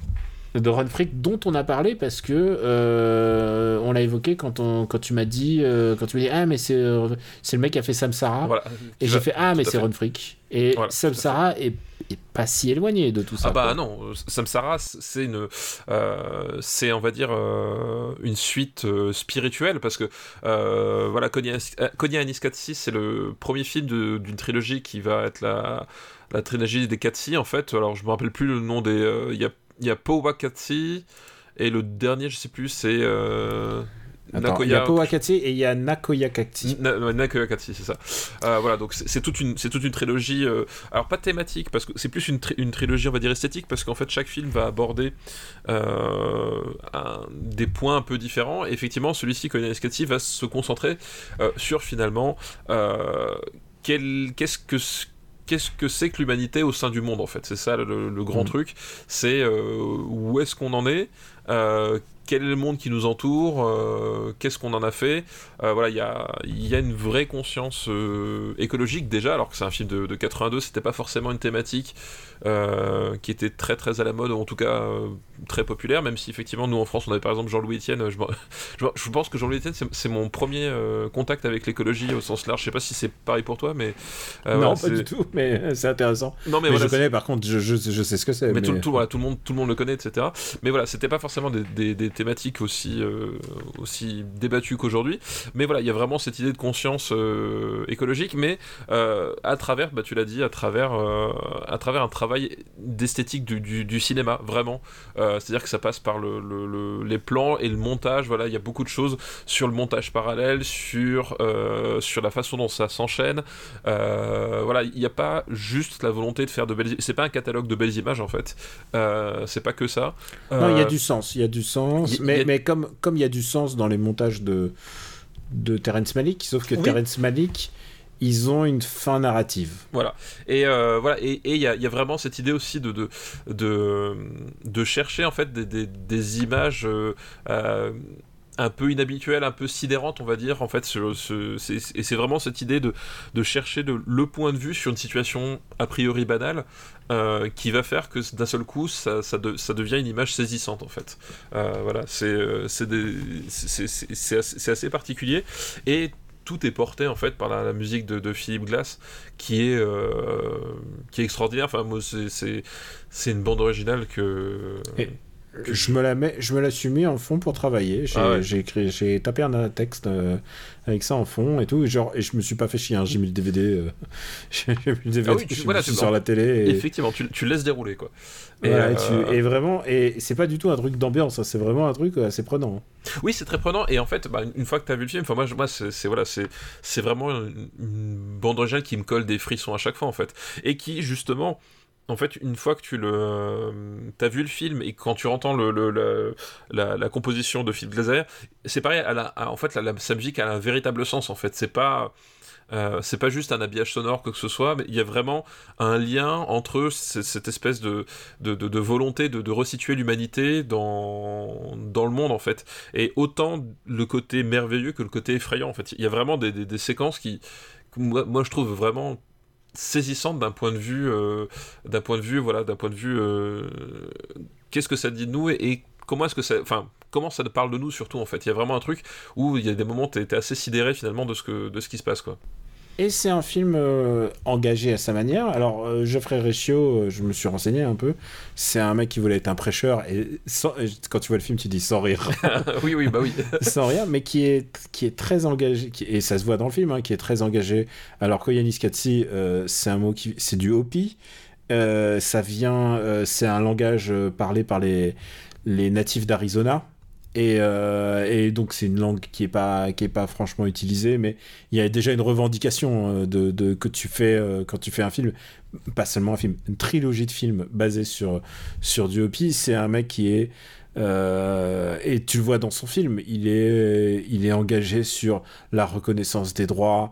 Je suppute que il est pour la reconnaissance des, erreurs qui ont été faites en en la défaveur des peuples d'Arizona. Euh, et, euh, et évidemment, je pense que c'est ce qui peut se faire de plus d'extrême gauche au cinéma aux États-Unis. Oui, hein. oui, oui, bah, de- de- de- de- c'est- non, mais c'est que- ça, effectivement, c'est vraiment un film militant en fait, hein, de ce point de vue-là. C'est parce que ça parle. Il y a des moments où on voit des, évidemment des, des poubelles, enfin des, des décharges et tout. Et des... il y a des moments qui sont un peu cracra et tu sais que tu sens que c'est là pour. Déjà, on est dans les années euh, 80, mais euh, déjà, c'est là pour dénoncer le consumérisme, Tout à fait. pour ouais. dénoncer le. Mais c'est pas sans être gnangnan, hein, c'est pas, c'est pas du tout. euh, euh, En fait, c'est- en fait- ça a pas vieilli, pas en fait. Non, déjà ça n'a pas vieilli parce qu'effectivement la, la- la plupart des thématiques, euh, la plupart des thématiques qu'il aborde sont encore d'actualité. Alors on peut dire malheureusement dans un certain sens effectivement, euh, voilà 40 ans après. Hein. Euh, voilà, c'est encore d'actualité. Euh, en plus, je trouve ça l'est d'autant plus que, euh, comme tu l'as dit, en fait, c'est- facile de faire des belles images, et surtout aujourd'hui. Aujourd'hui, il y, a une- y a une telle facilité à faire des images magnifiques. Bah, Maintenant, les gens font drone, un Voilà. drone stabilisé. Euh, et, de penser que c'est magnifique euh, de faire un drone qui tourne, alors que en fait, non. Bah voilà, effectivement, c'est, que c'est devenu tellement facile que on a un peu, enfin pas perdu, mais en tout cas, on, croit que ça suffit en fait. Effectivement, ce- ce film-là, je trouve, remet bien en perspective cette idée-là que euh, une belle image n'apporte rien en tant que telle en fait. Euh, et on, le- voit même nous quand on, enfin quand on l'avait, quand on l'avait vu, quand on avait parlé de, de etc., euh, qui est un film où euh, chaque plan est, une- un espèce de, de tableau hyper composé, machin truc, mais qui en fait n'apporte rien à force d'être tellement préoccupé parce que par le, par son allure en fait. Et euh, donc c'est intéressant justement à remettre ça en perspective c'est qu'à à une époque où n'importe qui mais vraiment n'importe qui peut faire des images magnifiques euh, du jour au lendemain mais qui n'ont pas beaucoup de sens là il y a vraiment un, poids des images qui revient et je trouve c'est toujours saisissant à revoir la façon euh, dont c'est fait dont c'est utilisé. Les thèmes qui sont toujours qui sont qui sont toujours euh, d'actualité. Et voilà et euh, voilà c'est un film qui garde son pouvoir de fascination en fait euh, je trouve sur surtout et et qui qui voilà tu tu ne peux pas rester insensible face à, face à ça, même si tu n'as pas besoin de connaître en fait l'histoire de, justement de, des- natifs américains, t'as pas besoin de connaître euh, l'histoire en fait de, des- lieux qui traversent, parce que certains lieux sont, des lieux symboliques, parce que justement euh, c'est des histoires de, gens qui ont été expropriés ou de, terrains qui ont, subi l'urbanisation, etc. T'as pas besoin de le savoir, en fait, il y a vraiment un côté, euh, le pouvoir d'image fait que même si tu ne connais pas les faits, tu, ressens ce qu'on veut te dire en fait. Et c'est un film très très puissant euh, pour ça. Et film produit par euh, Francis Ford Coppola d'ailleurs. Euh, on n'a pas encore signalé. Ah, par de Zootrop alors. Voilà, exactement. Zo- Zoétrope. Et je crois que même Coppola était, producteur exécutif, quelque chose comme ça. Enfin, il était vraiment impliqué dans le financement et euh, dans le dans le voilà dans le montage de ce de ce film-là. Euh, et et c'est pas étonnant parce qu'effectivement, on, on l'a dit, bah, Coppola, le parrain, etc. Mais il faut quand même savoir justement à l'époque de de, de, de Zoétrope, etc. C'était quelqu'un qui était très intéressé, très proche des milieux du cinéma expérimental. Euh, et c'est d'ailleurs un des points de. D'ailleurs, c'est- leur gros truc hein, de l'époque. euh, Exactement. gros- C'est la grosse lubie de, de George Lucas, De- et voilà, enfin, de toute cette génération de mecs qui se disaient non, non, mais on va revenir au cinéma expérimental. Ce que Coppola a fait. ce que, ce que Coppola a fait et a assumé effectivement, euh, il est revenu tardivement dans sa, dans sa carrière, mais, mais il l'a fait. Et effectivement, c'était l'un des gros points de rapprochement qu'il y avait entre Coppola et George Lucas, euh, voilà, au- quand, euh, quand ils se sont rapprochés, qu'ils ont commencé à, tra- à travailler ensemble sur, sur différents projets. Et donc voilà, c'est pas étonnant de voir Coppola qui, bah, en 82, là, euh, voilà, il, il a eu la Palme d'Or avec Apocalypse Now, le, le Parrain 1 et 2, bon ben, en termes de, de À skip, à skip. voilà, c'est ça. Donc euh, là, c'est le moment où effectivement Coppola est le roi du monde et justement il s'implique là-dedans parce que euh, il sent qu'effectivement il y a là-dedans un, un, un- un vrai vecteur de ce que lui aimait faire comme enfin ce qu'il aurait aimé faire comme cinéma mais que finalement il n'a pas pu faire parce qu'il est, est parti finalement dans un cinéma narratif euh, grandiose hein, c'est pas c'est pas la question. Mais il s'est finalement fait un peu embarquer par son, son ses propres jouets. Et c'était une aspiration que qui- qui- qui- qu'il a toujours eu et il a vu dans ce film là dans ce, ce- ce potentiel là effectivement c'est euh, peut-être aussi euh, un, un des m- meilleurs vecteurs, on va dire, pour la découverte de ce que pourrait être le cinéma expérimental, parce que euh, il- il- ces bizarreries se limitent finalement à l'utilisation du montage, de la musique et de la narration. euh, et mais par contre, les images sont des images que tu qui sont très parlantes en fait. Donc c'est c'est peut-être un, un bon moyen de plonger dans le cinéma expérimental aussi, euh, Koya Niskati, quoi. Bah écoute, je te propose de le classer. Eh oui, classons-le. Et tu sais quoi, quand je vois ce film-là, je fais ah ouais, ok, je vois, je vois Tree of Life, je vois, je vois tout ce délire et je, suis partant. Euh, je, signe. Tout ça, c'est quelque chose que j'aime. Tout à fait, tout à fait. Où est-ce Euh, qu'on va le classer? Je- on a 46e, on a les marins de mer de Chine. On, retombe sur Jackie Chan hein, une fois de plus. Euh, alors pour moi, pour moi forcément, ça, moi je, je- c'est un film que je, trouve extraordinaire. Euh, Bah vas-y, fais parler ton cœur. moi, si je vais faire parler mon cœur, c'est un film que je. J'ai une, barrière dans ma tête. Oui, bah, j'imagine. C'est un film que je mettrais. Euh, je mettrais entre Mon voisin Totoro et Merry Christmas, Mr. Lawrence. Oh putain, non. Tu- Moi, j'allais. Si euh, tu sais où est-ce que je le vois? Moi, je vois Kagemusha. Il est où Kagemusha Kagemusha? Kagemusha, il est 35e. Eh ben écoute, on va essayer de trouver quelque chose d'un peu intermédiaire Ah, du ouais, coup. mais, mais aucune objection. à- Tu t'as laissé parler ton cœur. Ah, mais attends, Merry Christmas. Non, c'est pas si éloigné que ça, en fait. Bah, Merry Christmas Mr. Lawrence, c'est 17ème. Euh, ouais, mais 18ème. alors, Euh, je peux. Déjà, déjà, ça serait le documentaire le mieux classé de... ça. des années 80. Euh, c'est dur pour moi de le voir au-dessus de Do the Right Thing, quand même. Euh, ah ouais, bah là, tu m'accordes pas grand chose là. Non, non, non, mais c'est dur. Mais vas-y, vas-y, euh, trouve- dis-moi quelque chose qui m'aille. Hmm. Je, je suis pas contre. Hein. Il y a Body Double, ah, il y a- CP Burning, il y a tous les jeux, tous les films super qu'on a évoqués qu'on aime. Alors, entre le château dans le ciel et l'arme fatale. Allez, go. Allez, go. Écoute, euh, tu sais quoi Si on était un jeu d'aventure, il y aurait marqué Daniel s'en souviendra. Euh, Attends, par- attends, il faut que je le réécrive. C'est. Ah non, attends.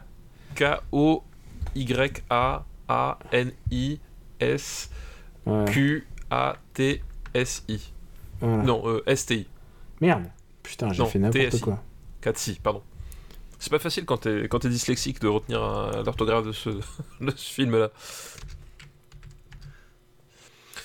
Ouais, et puis Koyanis Katsi qui, euh, je crois, a bénéficié d'un d'une sortie euh, Blu-ray il y a pas si longtemps que ça. Euh, Ah ouais? Ouais, il me semble. Je crois que c'est assez récent le, le Blu-ray qui est de, de, de ma foi fort bonne qualité. Eh bien, on va remercier bah, la personne qui me l'avait envoyé à Oui. l'époque. Il y a quelques personnes qui nous l'ont envoyé, ceci dit. Et maintenant, euh, on va passer à une liste. On a le temps de faire une petite liste. Et c'est une- c'est un thème dans l'air du temps. C'est une liste qui nous est envoyée par euh, Antoine Maffé sur le Discord. Eh ben écoute, euh, merci, il m'a fait sur le Discord. Sur le Discord du RPU, bien sûr. Le lien est dispo sur notre site. Le seul unique. Et il nous envoie plein de bonnes listes, figure-toi. Plein, j'ai vraiment que l'embarras du choix. Et très très différentes. Et, et genre, avec jamais, euh, pas de doublons. Pas, pas- Bon, évidemment, si, il y en a, il y a quelques films, gros films, mais. On va prendre un- une liste qui s'appelle Comme un petit problème d'éducation. D'accord. Ok. Est-ce que t'es prêt? Bah, J'étais près dans le ventre de ma mère. Parce qu'on va, on va parler film français, hein, là, c'est sûr. Oula, oula, oula. Voilà.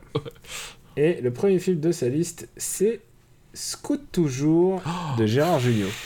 Ah, on parle de grands films français, t'avais oublié de préciser.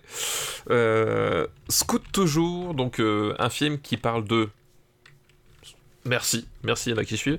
Un film de... de- Par Gérard Jugnot. euh, par Gérard Jugnot, donc Gérard Jugnot qui incarne... euh, alors je sais pas comment ça s'appelle pour les scouts, mais le... euh, le, le chef scout?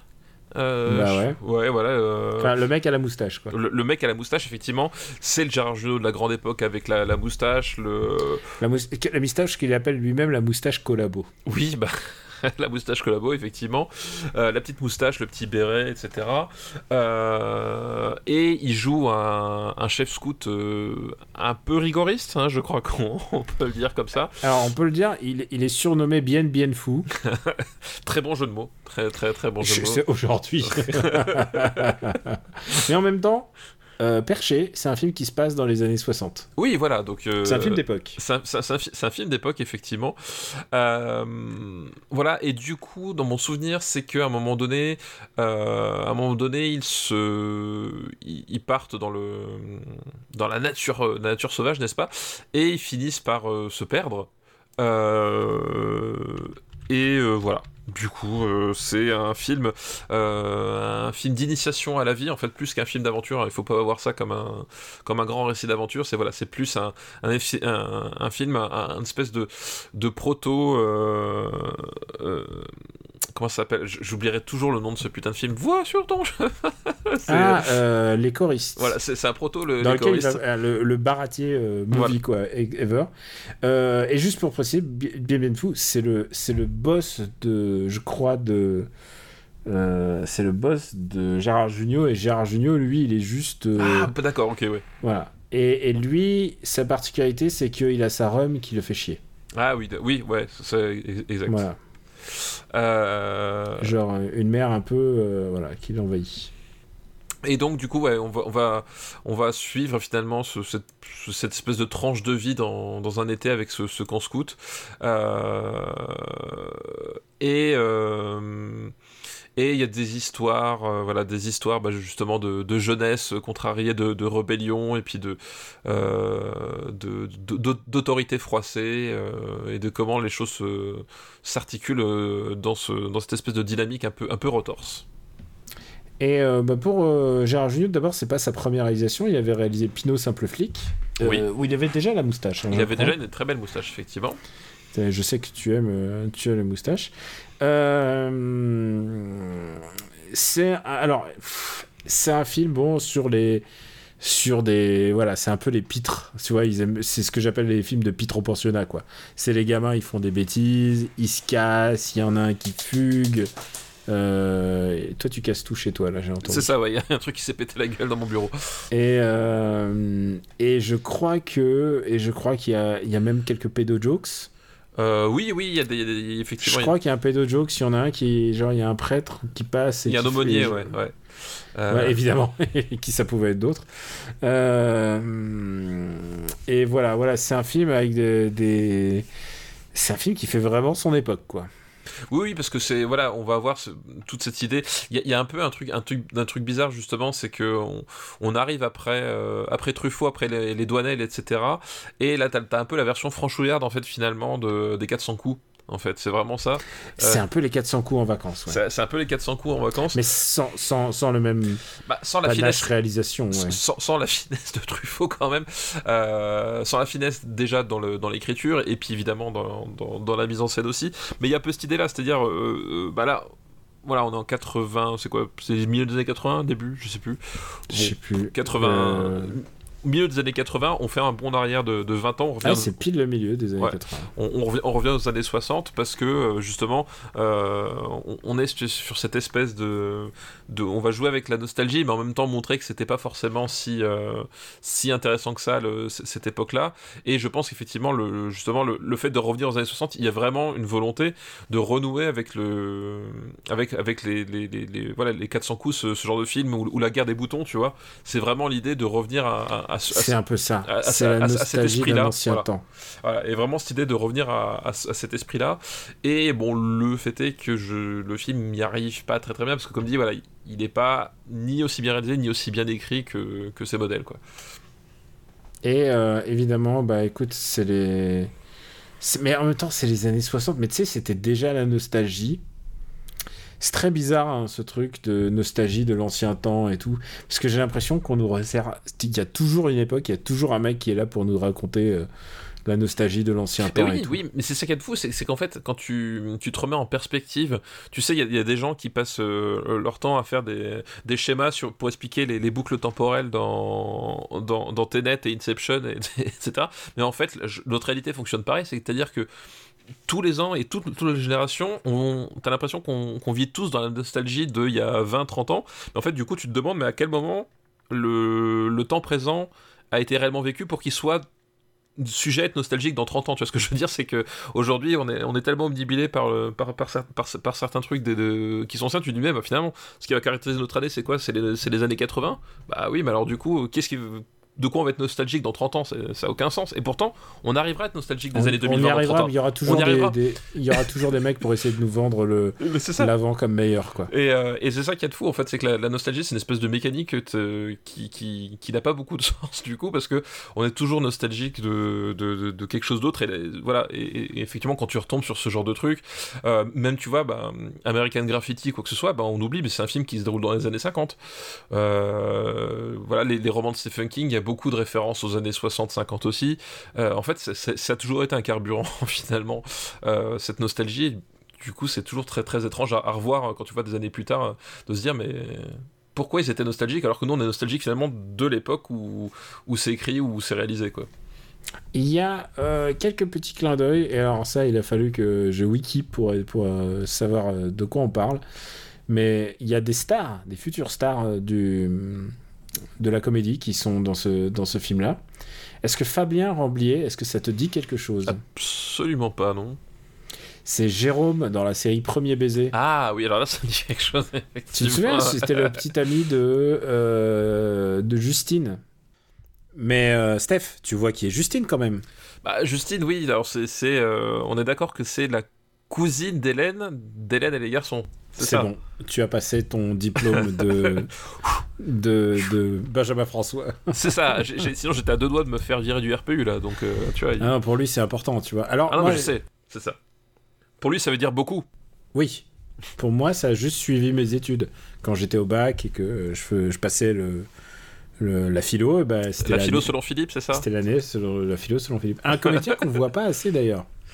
Euh, oui, enfin, je, je, je- je- honnêtement, je n'arriverai pas à remettre Philippe euh, comme ça. Je, si tu veux. Euh, je sais pas. Oui, bah après, tu traînes pas dans, ces, dans les milieux interlopes, Je- je- les je- boîtes de ouais, nuit. Je te traite pas les milieux interlopes. Je, t'avais déjà dit que j'avais fait un tournage avec Annette ou pas Avec. euh, merde, comment il s'appelle euh, Ah, C'est quoi, le nom d'Annette Je crois que j'ai déjà raconté cette histoire. Bah écoute, rassure- ra- peut-être que si moi je me souviens pas, peut-être d'autres gens ne s'en souviennent pas. Annette, tu parles euh, De dans le film de. Léo Scarret oui, c'est ça. Euh, comment elle s'appelle euh, Magali Madison, voilà. Magali- Oui, j'avais fait un tournage. Alors, je sais plus, c'était. C'était pour un. Je crois que c'était un, un pilote ou un truc comme ça qui, qui, qui, a- qui est jamais sorti, quoi que ce soit, où j'étais. euh, je crois que j'étais machiniste, ou- non, j'étais électro sur le, sur le tournage. Et, euh, et voilà, on tournait dans un, dans un appart parisien, et puis effectivement, le, la comédienne vient, etc. Puis au, au- au début, je, je, je, la remets pas forcément, parce que moi, pour le coup, euh, je ne suis pas comme Benjamin François. Euh, je ne sais pas à quoi ressemble Magali Madison quand elle n'est pas grimée pour son, pour son rôle dans, dans Annette, quoi. Et puis, surtout qu'elle parle pas de la même façon, enfin voilà, il y avait, aucun rapport. Et puis au fur et à mesure de la journée, je me, je me dis, mais il y a un truc, enfin, ça, ça me dit quelque chose, mais j'arrive pas à mettre quoi. Et je sais plus où, détour d'une conversation avec quelqu'un d'autre, euh, voilà, j'ai- euh, j'ai remis le truc et eff- effectivement, c'était c'était elle. Et elle était, euh, ma foi, fort sympathique. Et elle a cette réputation. Ouais, non, elle était, elle était vraiment super sympa, super, euh, super cool, détendue, et puis non, c'était rigolo quoi du coup. Eh bien, il y a ah, donc on a vu pour Fabien Ramblier. Mais euh, mais il y a aussi une autre star euh, du cinéma qui est dans dans parmi les, les scouts, les jeunes scouts, c'est Louis Le Terrier. Euh, Louis Le Terrier comme, euh, comme Louis Le Terrier. comme Louis, Le- le réalisateur de du meilleur film Hulk. Euh, Ça n'engage que toi. Ah, Euh, et je pense qu'il est meilleur que celui de Ang Lee, mais oui. Oui, Le réalisateur de Danny the Dog, le, le- oui de- du transporteur. Ouais, de du bat, de battre mon cœur s'est arrêté version kung fu. Voilà. Oui, c'est ça. Exactement. Avec, euh, avec Scott Attends, attends, Atkins, d'ailleurs, Danny the Dog. Oui, c'est vrai. Euh, Transporteur, attention, il a pas fait le 3. Je crois qu'il a fait que les deux premiers. Oui, non, mais quand je dis transporteur, moi, c'était le, le seul, unique, tu vois. C'est euh, Il a tu vois, c'est- réalisé, c'est comme Diana Jones, euh, les autres n'existent pas. il a réalisé un des meilleurs films, un des films les plus drôles de- du monde qu'on a classé, qui est Les Frères Grimsby. Oui, alors, voilà, ça- avec aussi Scott Atkins deux fois, du coup. C'est vrai. et, euh, et, je- et alors, si tu veux savoir, euh, j'ai- j'ai j'ai pris des nouvelles, mais en fait, on en avait parlé un petit peu parce que Louis Terrier revient souvent dans le podcast, bizarrement. Et, et créa- Euh, et créateur, enfin co-créateur de. euh, pas créateur, mais réalisateur de, de- des épisodes de Lupin aussi, si je ne m'abuse. C'est vrai? Je J'avais même pas suivi ça. Il me semble, hein, euh, je, je crois qu'il il a, il a assuré au moins un ou deux épisodes, je crois, de, de, sur la série Lupin. Ah, je sais pas. Je sais qui pas qui est la série française la plus, euh, la plus regardée sur Netflix. Donc euh, le mec est quand même dans les bons non coups. je crois pas. Je crois pas. Je, je, en tout cas, je suis en train de. Ah, si, il a fait trois épisodes de Lupin. Ah bravo. bah tu vois, ouais, donc euh, ouais, c'est ce qui me semblait. Hein. Et, Et, euh, et je crois que c'est pas un hasard que ce soit lui en fait. Enfin, tu vois, je, je crois je- qu'il- Ouais. Et je pense qu'il a fait un film de commande là, puisqu'il fait la suite de, de l'autre côté du périph. Euh, donc avec Omar Donc ça s'appelle, euh, et- à Paris, et, le- du coup. et ça s'appelle non ça s'appelle Au-delà du périph Ah oui, oula, la France quoi. avec les mêmes les mêmes perso- euh, les mêmes euh, les mêmes acteurs Omar Sy Laurent Lafitte voilà D'accord. j'espère que ça sera mieux que le premier hein.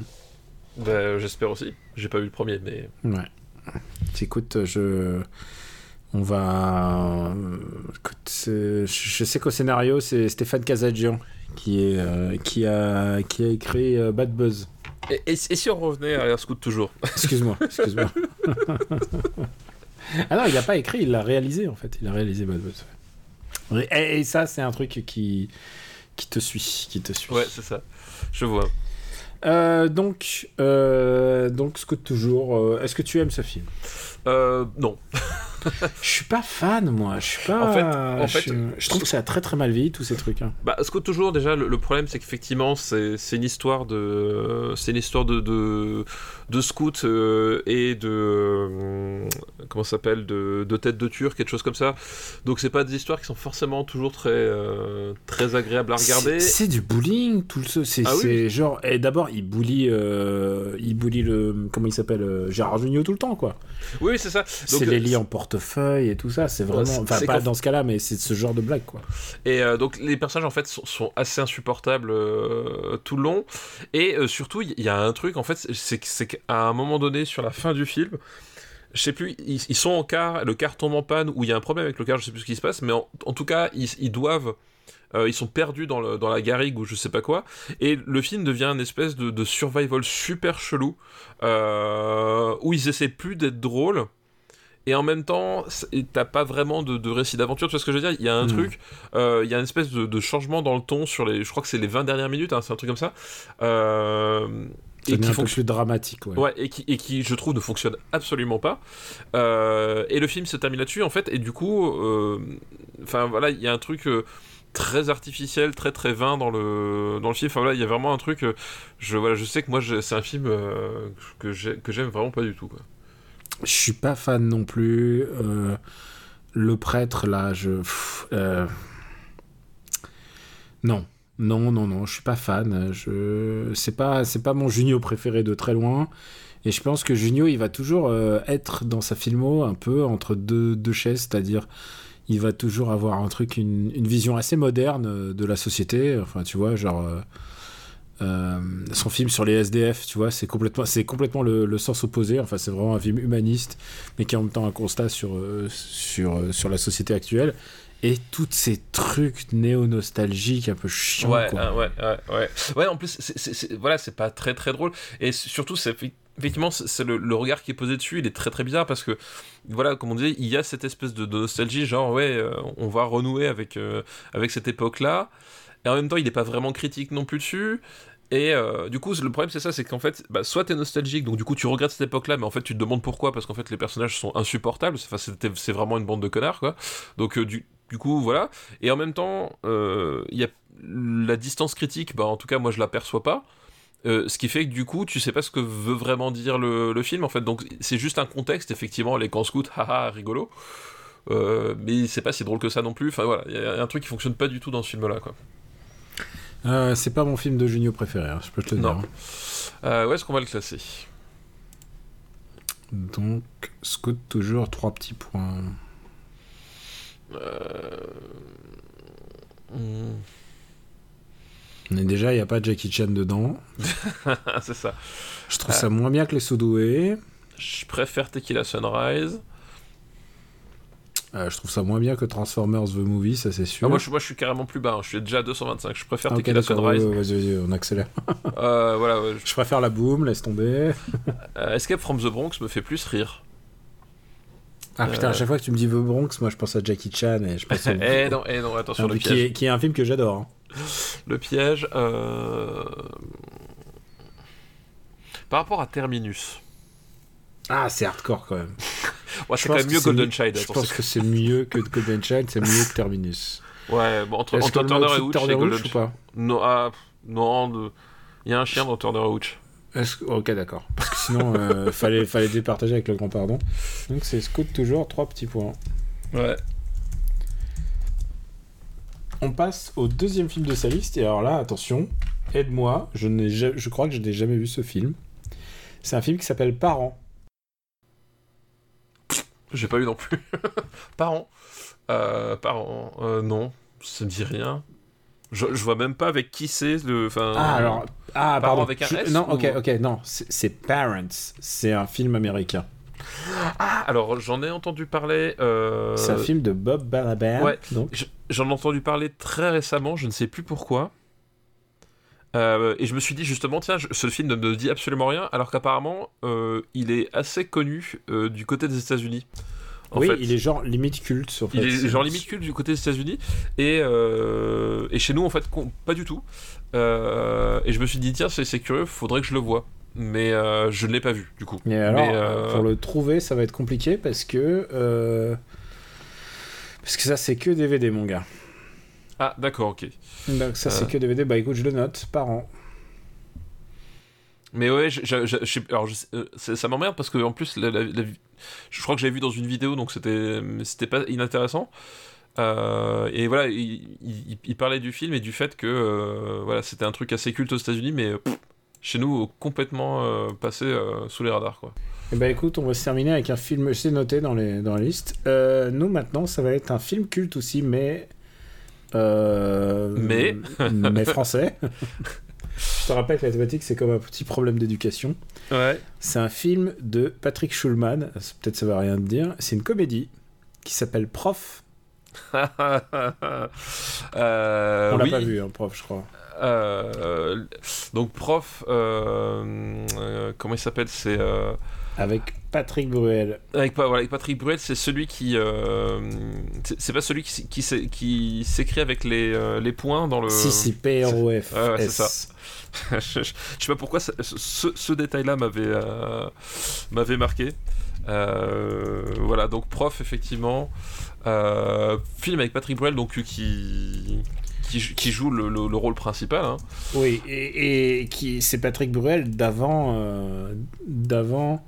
D'avant les mains baladeuses sur les. euh, Non, mais d'avant la, d'avant la chanson surtout. euh, ah, c'était avant la chanson? Ah ouais? Euh, Peut-être, je sais pas du tout. euh, Bah là, honnêtement. je, je- alors, je- je ne me repère pas très, très bien dans la timeline Alors, Patrick Bruel, si. Parce que, non, mais bien sûr que c'était avant son, son opus majeur, tu sais, là, on s'était dit rendez-vous dans 10 ans et tout ça, Ouais. casser la voix. J'arrive à situer pour la première fois Patrick Bruel avec sa chanson qui s'appelle Non, je veux pas. Non, je veux pas. Hum, hum, je peux pas m'en vouloir depuis que je suis tout petit. J'ai la sale manie de dire non quand il faut dire oui. Ça te dit rien? Non, ça me dit rien, je suis désolé. Bah ça, euh, bah, genre j'avais, je devais avoir, moi j'avais devais avoir 10 ans. hein. C'est ouais, 86. Oui, donc c'est vraiment avant son premier single quoi. D'accord, ok. Ouais, parce que moi, euh, moi effectivement, moi j'avais la. La comment ça s'appelle euh, J'avais en tête avant tout Patrick Bruel comme chanteur en fait. Je crois que j'ai découvert qu'il avait joué dans des films après.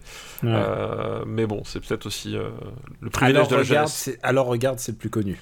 Oui, voilà, exactement, exactement. Alors regarde, oui, ça, ça, ça, ça me dit quelque chose. Ça, je connais effectivement. C'est un peu ton album coup de cœur quoi. C'est un peu l'album qui, Ouais, qui oui, oui. t'a modelé en tant qu'être humain. Bah complètement, c'est peut-être la, la référence euh, dont on parle hein, dans notre euh, dans le Bruelcast avec Benjamin François. Con. Euh, voilà, que- que- podcast consacré à, à l'œuvre de Patrick Bruel. Alors euh, et prof alors, euh, tu t'en souviens un petit peu ou pas? Oui, je m'en souviens. bah, dans mon souvenir, euh, Patrick Bruel fait le, le- donc le personnage principal qui est un, un prof de littérature parce que souvent. Euh, je ne sais pas pourquoi les profs de littérature ont, le, ont la caricature que, que ce sont les, les, les profs un peu, euh, un, un peu mieux que les autres entre guillemets et qui est un prof euh, voilà un peu à la baba cool euh, le post 68 art un peu ultime qui débarque dans un dans un lycée. Euh, sauf que évidemment le lycée est un lycée assez compliqué et qui va se retrouver dans des voilà, Alors- f- face à des élèves euh, assez, assez retorses. Assez compliqué, mais en même temps euh, rien à voir avec le The Substitute. Non, les substitutes, mais aussi toute l'imagerie qu'aujourd'hui on, dirait avec un lycée à problème, quoi. Oui, c'est vrai. Bah ouais, c'était lycée problème dans les, dans les années 80. C'est vrai que c'est, il n'en a pas la même imagerie dessus. Euh, et là, je parle bien d'imagerie parce qu'effectivement, il y a, on va peut-être même parler de clichés hein, euh, sur. euh, on- voilà, on n'est pas les mêmes clichés sur, sur ce qu'était un, un lycée à problème à l'époque, quoi. Et alors, y a, ce qui est intéressant, c'est aussi les, les autres rôles, puisque il y a le prof de dessin, Ouais, c'est Lucchini. Très mal casté, puisqu'il aurait dû être prof de littérature à la Oui, place bah, de Patrick Bruel. Bah, ça, c'est clair. Il, il aurait dû être prof de, de littérature ou de philo. Enfin voilà, il y, il y avait- il y Voilà. avait effectivement le Lucchini. Effectivement, c'est un miscast euh, pas possible, quoi. Enfin, c'est Early Lucchini en même temps. Oui, c'est vrai, c'est vrai. Euh, Il y a. euh, comment il s'appelle? Il y a Guy Montagnier en prof de maths. Là aussi, en termes de miscast, c'est pas mal. Euh, C'est bizarre, hein Ouais, ça fait bizarre. ouais. Toi qui es prof, ça te parle hein? Oui, ça me parle, oui, ça, ça, ça, ça- ça- ça me parle. Euh, non, mais en plus, ce qu'il y avait- oui, ce qu'il y avait dans mon souvenir, ce qui, ce qui y avait d'intéressant dans, dans Prof, c'était bon, la classe, mais c'était aussi le, euh, les interactions entre les profs eux-mêmes. Ouais, Euh, c'est- qu'ils en discutaient beaucoup, et la salle de prof. Voilà, la, la salle des profs et le fait que globalement, en fait, ils étaient ils, ils étaient tous un peu à côté de la plaque pour une raison ou pour une autre, quoi. Hmm. Et évidemment, alors ça, ça se fait moins dans une comédie, mais il y a toutes les petites filles qui sont, tout- enfin toutes les petites filles, toutes les petites meufs qui sont amoureuses de Patrick Bruel. Bah oui, bah ça forcément. Mm. euh, bah là encore, la, la philo selon Philippe, c'était l'époque. Hein. Oui, Euh, c'était le, le cliché de l'époque. Euh, Aujourd'hui, comme les enfants ne vont plus à l'école, donc finalement, il n'y a plus ça. Mais non, mais, mais à il n'y avait pas aussi le, le prof, le prof de gym un peu violent? Si, il y avait un prof de, de PS, effectivement, euh, qui était un, un peu. Un, peu, un peu facho sur les bords euh, dans, dans mon souvenir. Euh, alors ça par contre c'est pas un cliché, c'est vrai. Hein. Euh, le- voilà, c'est les profs ils sont tous bien, sauf les profs de sport et les profs d'histoire géo. C'est comme ça, c'est la règle. Non, t'es méchant, t'es méchant, t'es méchant quand même. Non. Ah, euh, alors, Pourquoi c'est le truc avec les profs d'histoire géo déjà Cite-moi un prof d'histoire géo digne de ce nom. Moi, bah j'aimais voilà, bien Monsieur pas, voilà, pas. quand j'avais 12 ans. C'est un prof qui a beaucoup, qui m'a beaucoup marqué. moi, je, me je me souviendrai toujours de ma prof d'histoire géo au collège, j'ai eu 438 la même, et euh, qui était une prof que tout le monde détestait. Mais vraiment, tout le monde détestait. Euh, et j'étais, je pense, le seul élève de tout le collège à l'apprécier. et, euh, euh, je m'en souviendrai toujours parce que c'était, c'était une prof qui était effectivement un poil rigide euh, sur pas mal de choses. mais je sais pas pourquoi, moi, moi ça, me, ça me causait et je pense que j'étais le seul élève de tout le collège à l'apprécier cette prof. Je repense à elle et, parce que je pense que c'était en fait une, une bonne prof. c'était juste qu'elle voilà, elle, était pas ce qu'on attendait, enfin ce, ce que les élèves attendaient des, profs d'histoire géo. Et je me rappellerai, je me rappellerai toujours de. Ça, ça me faisait toujours marrer en fait. Et puis il y a cette scène, euh, enfin parce que évidemment il y a plein de farces qui sont faites aux profs et aux dirlo et tout ça. Et euh, il y a ce moment où il y a un lit qui tombe en plein dans la classe. Voilà, dans la classe, oui. Voilà, c'est un peu le. Mais c'est un film que malheureusement, dans mon esprit, j'ai souvent confondu avec les soudés parce que je pense bah, que, oui. les... je pense que les soudoués sont plus drôles en fait. Alors en fait, je, je pense que tu n'es pas le seul, c'est-à-dire que, euh, à mon avis, tu, tu dois avoir sur un échantillon de 100 personnes qui ont regardé les deux films, tu dois en avoir 98 qui doivent interchanger des scènes d'un film à l'autre. Et en plus, euh... en plus les Soudoués, euh, je pense qu'il a, plus, il a été plus diffusé. Les Soudoués étaient plus diffusés. Les, les Soudoués, euh... les Soudoués, déjà, effectivement, les, les, élèves étaient quand même beaucoup plus mis en avant. Et puis, il y avait un côté. J'ai envie de dire presque plus comédie assumée, c'est-à-dire que euh, dans Prof, là, en fait, euh, en gros, on, on, on, a quand même ce, cette idée que les profs sont, sont des psychotiques. Hein. Euh, mm. On a la prof de sciences qui fout des tartes à ses élèves, on a le prof de, voilà, le prof de, de PS à, à, à, moitié disjoncté, on a Lucini qui, en fait, tu comprends qu'il est plus ou moins au bord de la dépression nerveuse, enfin voilà, il y a vraiment ce, un côté un peu, un, un, peu malaisant, en fait, dans le... Tu l'aimes pas, en fait, ce film? Non, non c'est pas que je l'aime pas, mais il y a, y a un truc dans le ton qui est très très bizarre en fait. C'est-à-dire que il, il, il s'inscrit dans, dans l'écriture et, et, même dans l'esthétique. Alors, quand je dis l'esthétique, faut, faut entendre les guillemets que je mets parce que c'est quand même un film, une comédie française des années 80, c'est-à-dire que. Euh, c'est pas ouf. C'est pas ouf. C'est globalement. Tu sais quoi? J'ai vu une comédie aujourd'hui qui sort dans, dans deux semaines. Euh, T'as l'impression que ça, c'est 10 000 fois mieux. Non, mais c'est-à-dire que les mecs, ils, avaient, ils, ont trouvé un trépied, ils l'ont posé là et c'est tout. Euh, Alors, c'est pas le luxe que j'ai eu de voir la comédie que j'ai vue aujourd'hui. j'ai pas le droit de dire ce que c'est, mais c'est. Tu sais quoi? Tu sais quoi, quand je l'ai vu, j'ai commencé à regarder, je me tourne vers mon pote et je fais, mais il n'y a pas de chef-op? Il n'y a pas de chef-op. Et genre, genre j'ai fait, c'est pas possible, c'est la première prise qu'ils ont pris à chaque fois. Bah, là, il y, y, a un peu de ça, c'est-à-dire que voilà, c'est cette espèce de, de, d'esthétique très très plate. Euh, vraiment pour le coup France 3 régions euh, avec des lumières euh, complètement neutres euh, enfin voilà c'est c'est pas c'est pas un beau film du tout et il s'inscrit voilà dans cette espèce de dynamique de comédie sauf que euh, c'est pas franchement une comédie. Voilà, et il y a tous ces moments un peu malaisants, mais qui sont très bizarres. Tu sais, c'est euh, c'est presque un peu du, du Office dans, dans, le sens où euh, où t'as as, as, as, des trucs, tu sais pas d'où oh, ça sort. Comme, et... comme tu y non, vas. Mais, non mais c'est à dire que tu vois les, les, les, moments de de plomb de prof, en fait, ça vient, ça, ça, repart, et puis tu sais le, le film recontinue comme si c'était normal. C'est des trucs, c'est super bizarre en fait. Bah le coup du, du lit là, tu sais, je pense qu'après un truc comme ça, normalement, il faut, faut que t'arrêtes, faut, faut arrêter. Euh, genre c'est pas et, et, tout continue. Tout, oui, tout continue, c'est bizarre. Ouais, est, le ton, est, en fait, le ton est très très étrange. Et, euh... et en fait, c'est un film qui veut être les soudoués, mais qui en même temps veut essayer le romantisme. Et ça marche pas tous les coups. Non, non, mais et voilà, et ça, ça marche pas très très bien. Et, euh, je pense que euh, c'est un film que j'ai vu quand il passait à la télé. Donc déjà, faut qu'on remonte à une époque où je possédais la télévision, euh, ce qui doit faire au moins il y a, il y a 20 ans. Euh, et en plus, à une, époque où j'étais susceptible de, de, regarder ça euh, parce que j'avais rien d'autre. Donc voilà, ça fait un moment que j'ai pas eu. Mais je pense que c'est un film qui a en fait a très très mal vieilli dans l'écriture et même dans le rythme. Je, je me souviens déjà à l'époque, je trouvais le film qui était pas spécialement passionnant. au moins, tu vois, les Soudoués, typiquement, t'as l'enjeu du bac tu sais, euh, c'est con à dire, mais dans, dans les soudoués, en fait, à l'enjeu, c'est-à-dire que s'ils réussissent pas le bac, je sais plus ce qu'il y a, ils sont virés ou je sais pas quoi, et t'as toute la, as toute la séquence sur la triche du bac, euh, voilà, qui, qui pour le coup fonctionne. Qui est un peu l'apex, quoi. Voilà, qui, qui le... l'apex et qui fonctionne bien. Donc en fait, t'as t'as as un vrai enjeu en termes de scénario et t'as un, un vrai enjeu en termes de comédie aussi. Puisque, voilà, il y a, y a la pression du, du truc. Enfin, voilà, là, dans, dans les profs, il n'y a, y a, pas ça. Et le, le, film, il tourne un poil à vide, en fait. C'est-à-dire que euh, les séquences s'enchaînent et elles sont très, très inégales. Et je pense que tu revois ça aujourd'hui, à mon avis, euh, tu...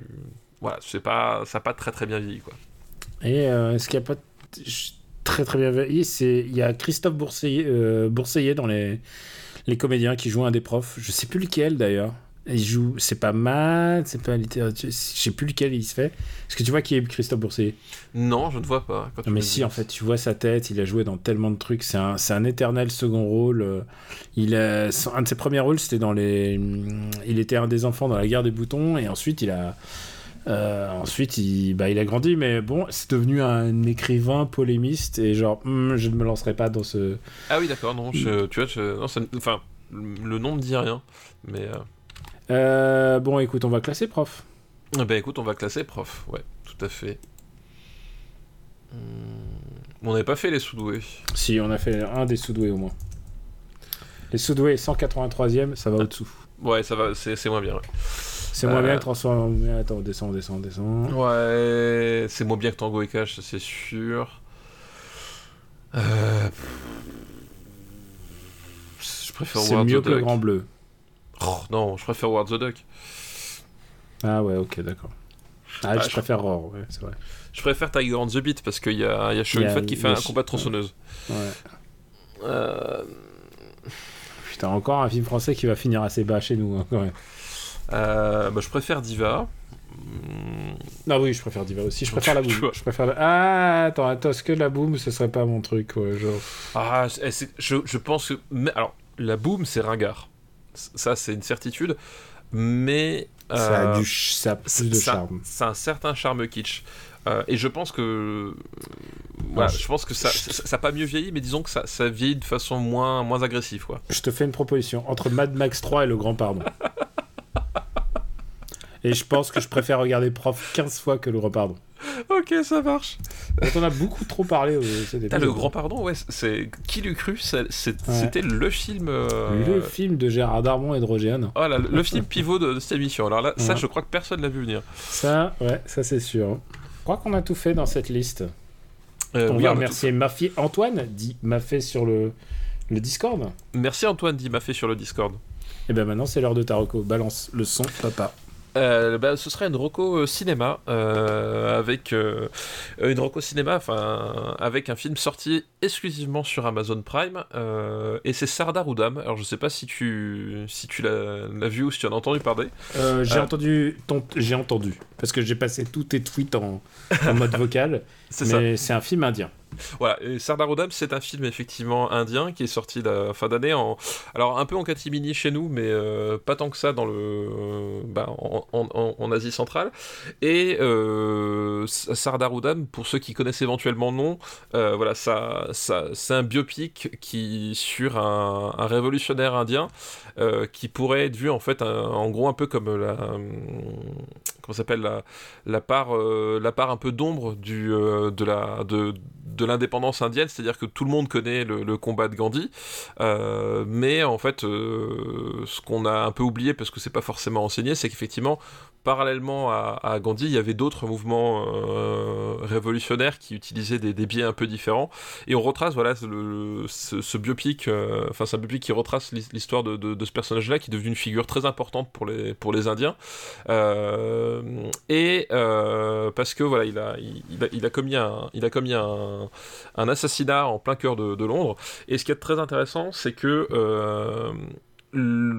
c'est que c'est un objet cinématographique je trouve vraiment euh, fascinant puisque on va avoir une, une, utilisation du montage qui est vraiment vraiment très très pertinente euh, dans le sens où effectivement le film va démarrer en fait et euh, tu vas avoir euh, tu vas avoir finalement le un déroulé de, de bon assez classique avec des ellipses et tout et puis il va y avoir une espèce de mécanique de, de, retour en arrière puis de retour en avant enfin il y a une espèce de de, décomposition, recomposition du temps par le, montage qui est hyper maîtrisé. C'est-à-dire que tous les trucs qui te paraissent bizarres au début, en fait, ça a un vrai sens, à la fois dans le sens où tu as l'explication qui t'est donnée plus tard, mais surtout, tu comprends pourquoi est-ce que à certains moments, on t'enlève certaines informations et qu'on te les redonne que par la suite. Enfin, il y a vraiment tout un jeu euh, de mécanique euh, du montage qui est hyper élaboré et qui fonctionne très très bien, et surtout qui arrive à, garder l'histoire claire. Parce que moi, je, vous l'avoue, son histoire, je la connaissais très très très mal. beaucoup de, de choses que je connaissais pas, pas trop autour de ça. Et en fait, tout le déroulé, quand tu, une fois que tu as remis le, puzzle en place, il y a, y a vraiment un truc qui est très très clair, c'est très très bien utilisé. Et puis il y, a des, euh, y, a, y a aussi tout ce que le, cinéma indien moderne euh, peut faire, c'est-à-dire en termes de, euh, de gros moyens, c'est-à-dire qu'à un moment donné, dans la reconstitution et dans les parties pris de mise en scène, il y a des scènes très très fortes qui, sont, qui sont là, qui fonctionnent, des purs moments de cinéma assez hallucinants, très très marquants, qui, voilà, que que je m'attendais pas à voir traité de cette façon-là euh, au moment où ça apparaît. Enfin voilà, il y a vraiment un truc euh, très très puissant. L'acteur principal est assez charismatique.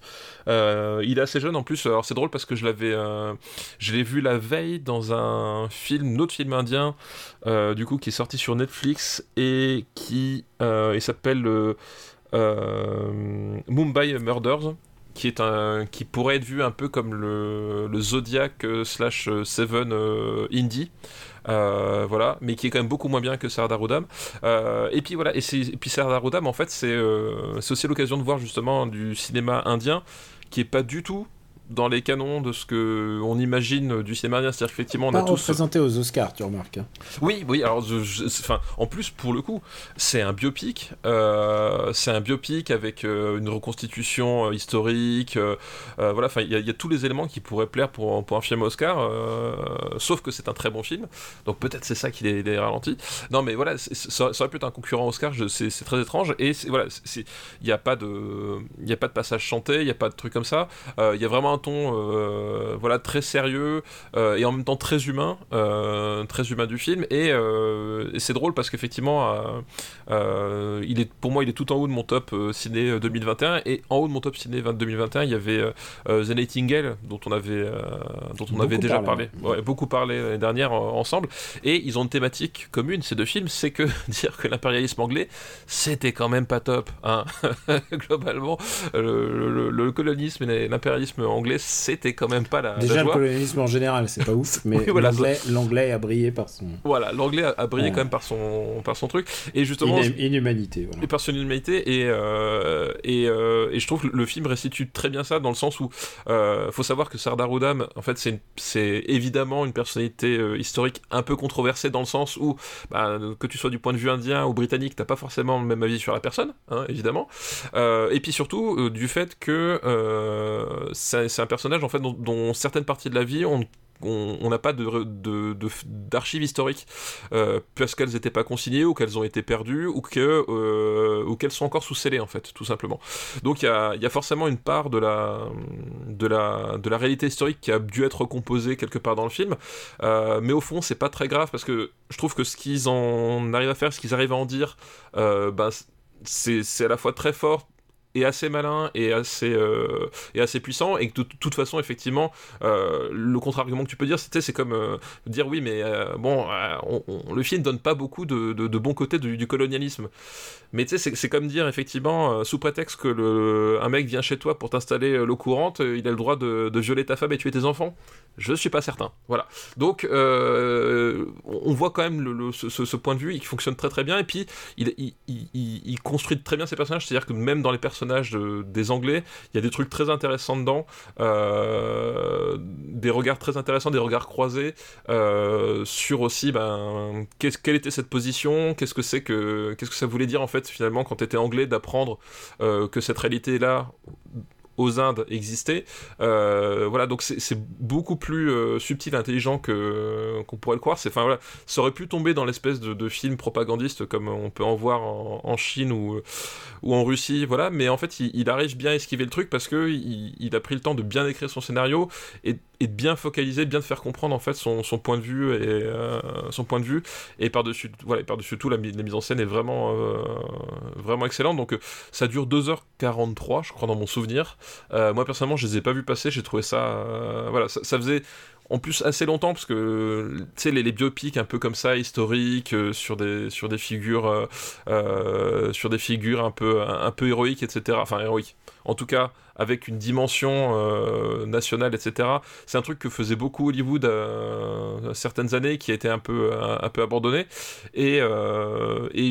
je, je, je, je, pensais que ça allait être un peu casse-gueule, mais en fait, non, je trouve le truc vraiment très réussi. Et euh, je vous recommande vraiment chaudement d'aller voir Sardar Udam si vous avez un abonnement sur Amazon Prime. Pour l'instant, il est disponible que là-dessus, c'est-à-dire qu'il n'est pas sorti en, en, format physique si vous voulez pas donner vos, vos sous à, Amazon, ce que je peux comprendre aussi. Euh, Peut-être qu'il sortira. Si vous donnez des sous à Amazon, vous pouvez vous abonner à la chaîne Twitch de votre choix. voilà. Et, attention, j'en connais au moins une qui, qui prend vos abonnements vraiment. Et, et comme c'est gratuit, hein, puisque c'est filé avec. Une fois par mois, tu as le droit de soutenir le streamer que tu veux. C'est ça. Euh, voilà, s'il vous plaît. donc, euh, donc, il est possible que euh, qu'il sorte peut-être au courant de l'année en, en, DVD ou en Blu-ray, peut-être à surveiller du côté anglais. Euh, voilà, je, à voir. Donc, mais bon, pour l'instant, c'est que sur Amazon Prime. Mais, euh, mais franchement, voilà, moi, j'étais assez, assez soufflé. Puis évidemment, c'était un, conseil de François Co. Euh, voilà, quand il s'agit du cinéma indien, bah, c'est toujours sur lui qu'il faut compter. Alors moi, j'ai regardé une série parce que moi, j'écoute, j'écoute les recommandations qu'on me fait. Et c'est une série que j'ai mis un peu le temps déjà à trouver parce qu'elle était, elle est disponible sur Canal. Mais et ben, j'avais pas Canal et j'ai pu enfin la voir. Et j'ai pas regretté une seule seconde. Euh, c'est une série qui s'appelle Antidisturbios. Ah, ça me dit quelque chose. Tu en avais abondamment recommandé euh, il y, a, y, a, au moins un an, sinon deux ans. Et euh, c'est une, série, une, série de 2020 et je pense qu'on, je pense que clairement ça lorne vers The Wire. Donc je pense que c'est ce qui s'est fait de plus proche de The Wire, en tout cas en Europe. Euh, d'abord, c'est cool parce que ça m'a permis de revoir plein d'acteurs espagnols qu'on a l'habitude de voir un peu euh, chez, euh, chez Almodovar, mais bon, il y a, y a, aussi dans le cinéma espagnol qu'on aime bien, c'est-à-dire La Isla Minima. Euh, que Dios nos perdones, évidemment. Bah, c'est Sorogoyen, donc voilà. Donc voilà, et donc, j'ai envie, envie, de dire que ce Sorogoyen, il ira loin. Ah, tu m'étonnes, ouais. il, a une, il a une filmo déjà très très intéressante en très très peu d'années. Euh, et assez varié parce qu'il s'attache, qu'il y a différents genres à chaque fois. Et là, c'est vraiment euh, ce que je dirais, c'est un peu le feuilleton euh, millefeuille, c'est-à-dire il y a vraiment pour toutes les strates de la société qui sont concernées, c'est parce que ça, tu pourrais croire que ça s'intéresse que au quotidien des CRS, et c'est vrai, c'est des policiers anti-émeutes madrilènes, mais c'est plus que ça parce que ça parle aussi de leur direction, ça parle aussi des politiques, ça parle de la police, un tout petit peu des médias, mais vraiment, ça parle vraiment de la, police, mais différentes strates de police parce qu'il y a la police des polices et, euh, c'est l'histoire bah, d'une troupe anti-émeute qui par accident tue quelqu'un et euh, tue quelqu'un qui ne devait pas enfin d'abord personne doit mourir mais qui est un innocent et du coup il se retrouve euh, lynchés par leur propre euh, sacrifiés presque pour éviter que l'info remonte. Mais évidemment ça cache quelque chose et évidemment il y a différentes strates de, de, de la police qui sont impliquées et pas forcément eux quoi. Et tu comprends que eux ils sont un maillon qui se fait taper dessus euh, tout le temps et que c'est pas fun quoi. Ils sont jamais montrés sous un jour ultra favorable mais il y a aussi des moments où tu tu comprends vraiment les motivations de chaque personnage parce que tu t'attaches, parce que il les montre dans des moments de faiblesse, il les montre aussi dans des moments où ils sont complètement cons. Et, euh, bah, c'est ça, c'est qu'en fait le, gros point fort, c'est que tu, tu montres qu'effectivement, il montre que dans la série que les choses sont toujours beaucoup plus compliquées que qu'on le pense et que euh, et que à la fois malgré ton humanité, ça pardonne pas certaines conneries que tu fais, et à la fois, certains comportements que tu as ne t'empêchent pas d'avoir aussi ta part d'humanité. Enfin, il y a vraiment cet équilibre-là euh, qui, euh, qui, est, très délicat à trouver, euh, et qui arrive justement à avoir cette, cette, vision contrastée et, assez puissante, quoi. Et puis il y a, y a, la formidable Vicky Luengo ah qui, joue, extraordinaire. qui joue donc la, la, fille de la police des polices et qui est vraiment, euh, qui est vraiment génial parce que tu as vraiment un axe différent dans l'histoire. Et, euh, et, alors, putain, quelle réalisation quoi Avec ah euh, trois fois rien, parce que ça montre parfois des gens qui sont en train de suer derrière leur casque, qui, qui savent pas ce qui va, ce qui va leur arriver. Et essentiellement, le premier épisode est ça, et, mais même le dernier épisode où il y a une conversation à table en plan séquence, qui est évidemment, tu te poses toujours la question si c'est un vrai plan séquence ou pas, mais tu sais quoi, euh, quand t'es dedans, t'es dedans. C'est ça, c'est ça. En, en- en- en termes de, en termes de, de découpage technique, tu sais pas si ça a été un véritable plan de séquence, mais en termes de, de mise en scène et de, et de rendu, finalement, ça fonctionne et tu t'en fous de comment ça a été fait, quoi. Et, et évidemment, il y a des grands moments et des moments où simplement il y a une tension simplement parce qu'ils se parlent dans un bureau. Et je pense que c'est pour ça que sur Again, je, je, je pense que je veux pas faire de comparatif, dire Fincher, mais en tout cas, c'est un, Oui, mec non, mais- qui, un mec qui se pose des questions sur son cinéma et comment faire pour que ce soit intéressant euh, devant la caméra. Et quand tu vois des. Enfin, je veux dire, on a, on a abondamment parlé de ce qui, je pense, est son chef-d'œuvre El Reino. Euh, voilà, enfin, je veux dire, c'est une manière de montrer la politique euh, de vraiment de manière frontale et de manière intéressante, visuellement intéressante, quoi. C'est ça, exactement. Donc euh, voilà, j'ai adoré. euh, je saurais que trop vous trop vous recommander Antidisturbio. Ça vous... c'est que 6 épisodes, hein, ça passe à 6 épisodes, c'est un un dixième de, de Fawire, les gars. Non, mais mais c'est- passionnant et, et sur une note plus plus humoristique, je sais pas si je l'ai recommandé, mais euh, la dernière saison de Curb Your Enthusiasm m'a apporté vraiment énormément de bonheur. Euh, c'est un, je pense que c'est un des trucs les plus drôles que j'ai vu dans ma vie en termes de série. La onzième saison, ça va de mal en pis et à chaque fois tu te dis ah comment c'est une série tellement avec- qui joue tellement sur le malaise et sur le mal-être et sur la gêne qu'occasionne euh, Larry David que parfois tu sais je me cache les yeux je me dis non non fais pas ça là fais pas ça. C'est ce genre de série là c'est vraiment extraordinaire. Donc ça c'est dispo sur OCS c'est vraiment une série extraordinaire. Et je sais pas si je l'ai recommandé mais à chaque fois je me dis il faut que j'en parle. Je, je suis passionné. Je vraiment les séries de Curb Your Enthusiasm, quand c'est maîtrisé, c'est voilà, c'est au sommet, c'est au sommet du, du game. Ce qui est intéressant, c'est qu'il y a une saison où il joue à hum, The Producers en fait, où il est en train de mettre en scène The Producers, qui est devenu une comédie musicale, qui était un film de Ouais, Mel tout à Brooks. fait, ouais. ouais. Et euh, il la joue, et donc il la joue avec David Schwimmer. Évidemment, ça se passe mal. et là, dans la saison 11, il y a, ils font une, une série qui est censée être la, la jeunesse de Larry David. Concept génial, tout le monde a envie de voir ça. Et donc, du coup, euh, ils sélectionnent les acteurs et ils se retrouvent dans une histoire sordide où il y a quelqu'un qui meurt dans sa piscine par accident parce qu'il n'avait pas mis, il avait pas mis un voleur, un cambrioleur, et, et, et comme il n'avait pas mis de barrière, c'est lui qui est fautif. Et du coup, il se retrouve un peu pris en tenaille par un mec. Et il dit non, non, mais on va pas porter plainte, mais euh, il faut que ma fille joue dans votre, dans votre série. et sa fille ne sait pas jouer. Et j'ai jamais vu un acteur aussi bien jouer le mal Quelqu'un qui joue, quelqu'un qui sait pas jouer. Mais tu sais quoi, c'est dur. C'est vraiment dur de faire genre. Et elle, elle est extraordinaire. Elle, euh, elle les didascalies, elle, elle les lit à plein cœur et tout. C'est vraiment. C'est à hurler de rire. Et ça va de mal en pis parce qu'il il décide de coucher avec euh, une meuf du conseil municipal pour, euh, pour qu'elle fasse voter, une, fasse voter un truc, un amendement pour dérendre obligatoire les barrières des piscines. Tu vois, c'est à ce niveau.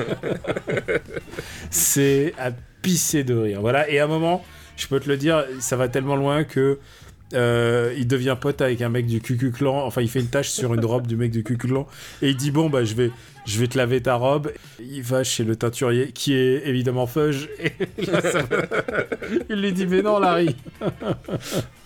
Et c'est- quelle saison ça? C'est la saison 11 je crois de mémoire. D'accord. Et vous n'êtes pas obligé de voir toutes les saisons et tout, machin, mais la saison 10 et 11, il y a vraiment une montée en puissance, mais euh, c'est une maîtrise, c'est une maîtrise euh, de la comédie. euh, putain, mais vraiment, je vous conseille de voir ça, quoi. Et en- euh, donc je crois que le, le titre français de la, la série c'est Larry et son nombril, c'est ça hein, ouais, Larry et son nombril. Qui est pas ouf comme titre, mais écoute, ça existe. Voilà. Ouais, Au bon, moins, après. tout est disponible en version sous-titrée euh, sur OCS. Eh bien, très bien. Et ben voilà, c'est tout pour moi, mec. Eh ben, Euh, c'est tout va- pour moi aussi. On va remercier tout le monde.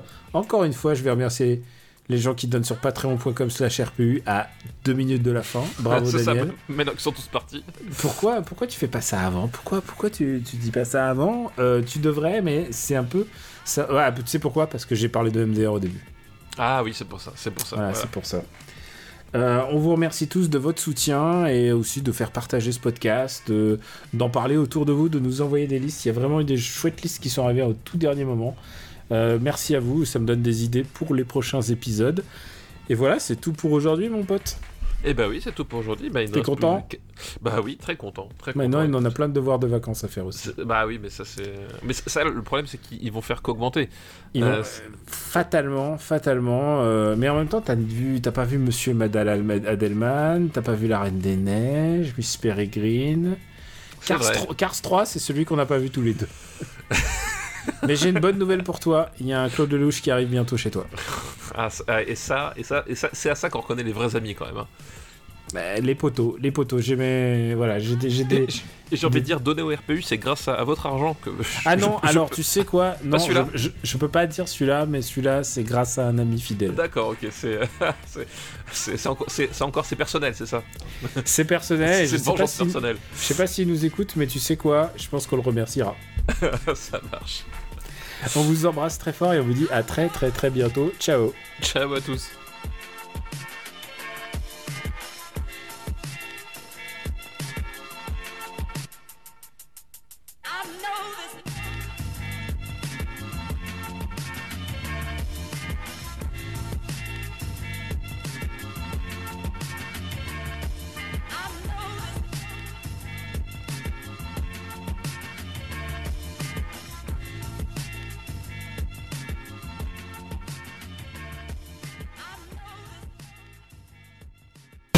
Mais ça fait coucher tard, ça les rend peut-être heureux. Mais s'il faut vivre comme eux, non, non, je veux pas. Non, non, je peux pas. Il faut pas m'en vouloir, mais depuis que je suis tout petit, j'ai la sale manie de dire non quand faudrait dire oui.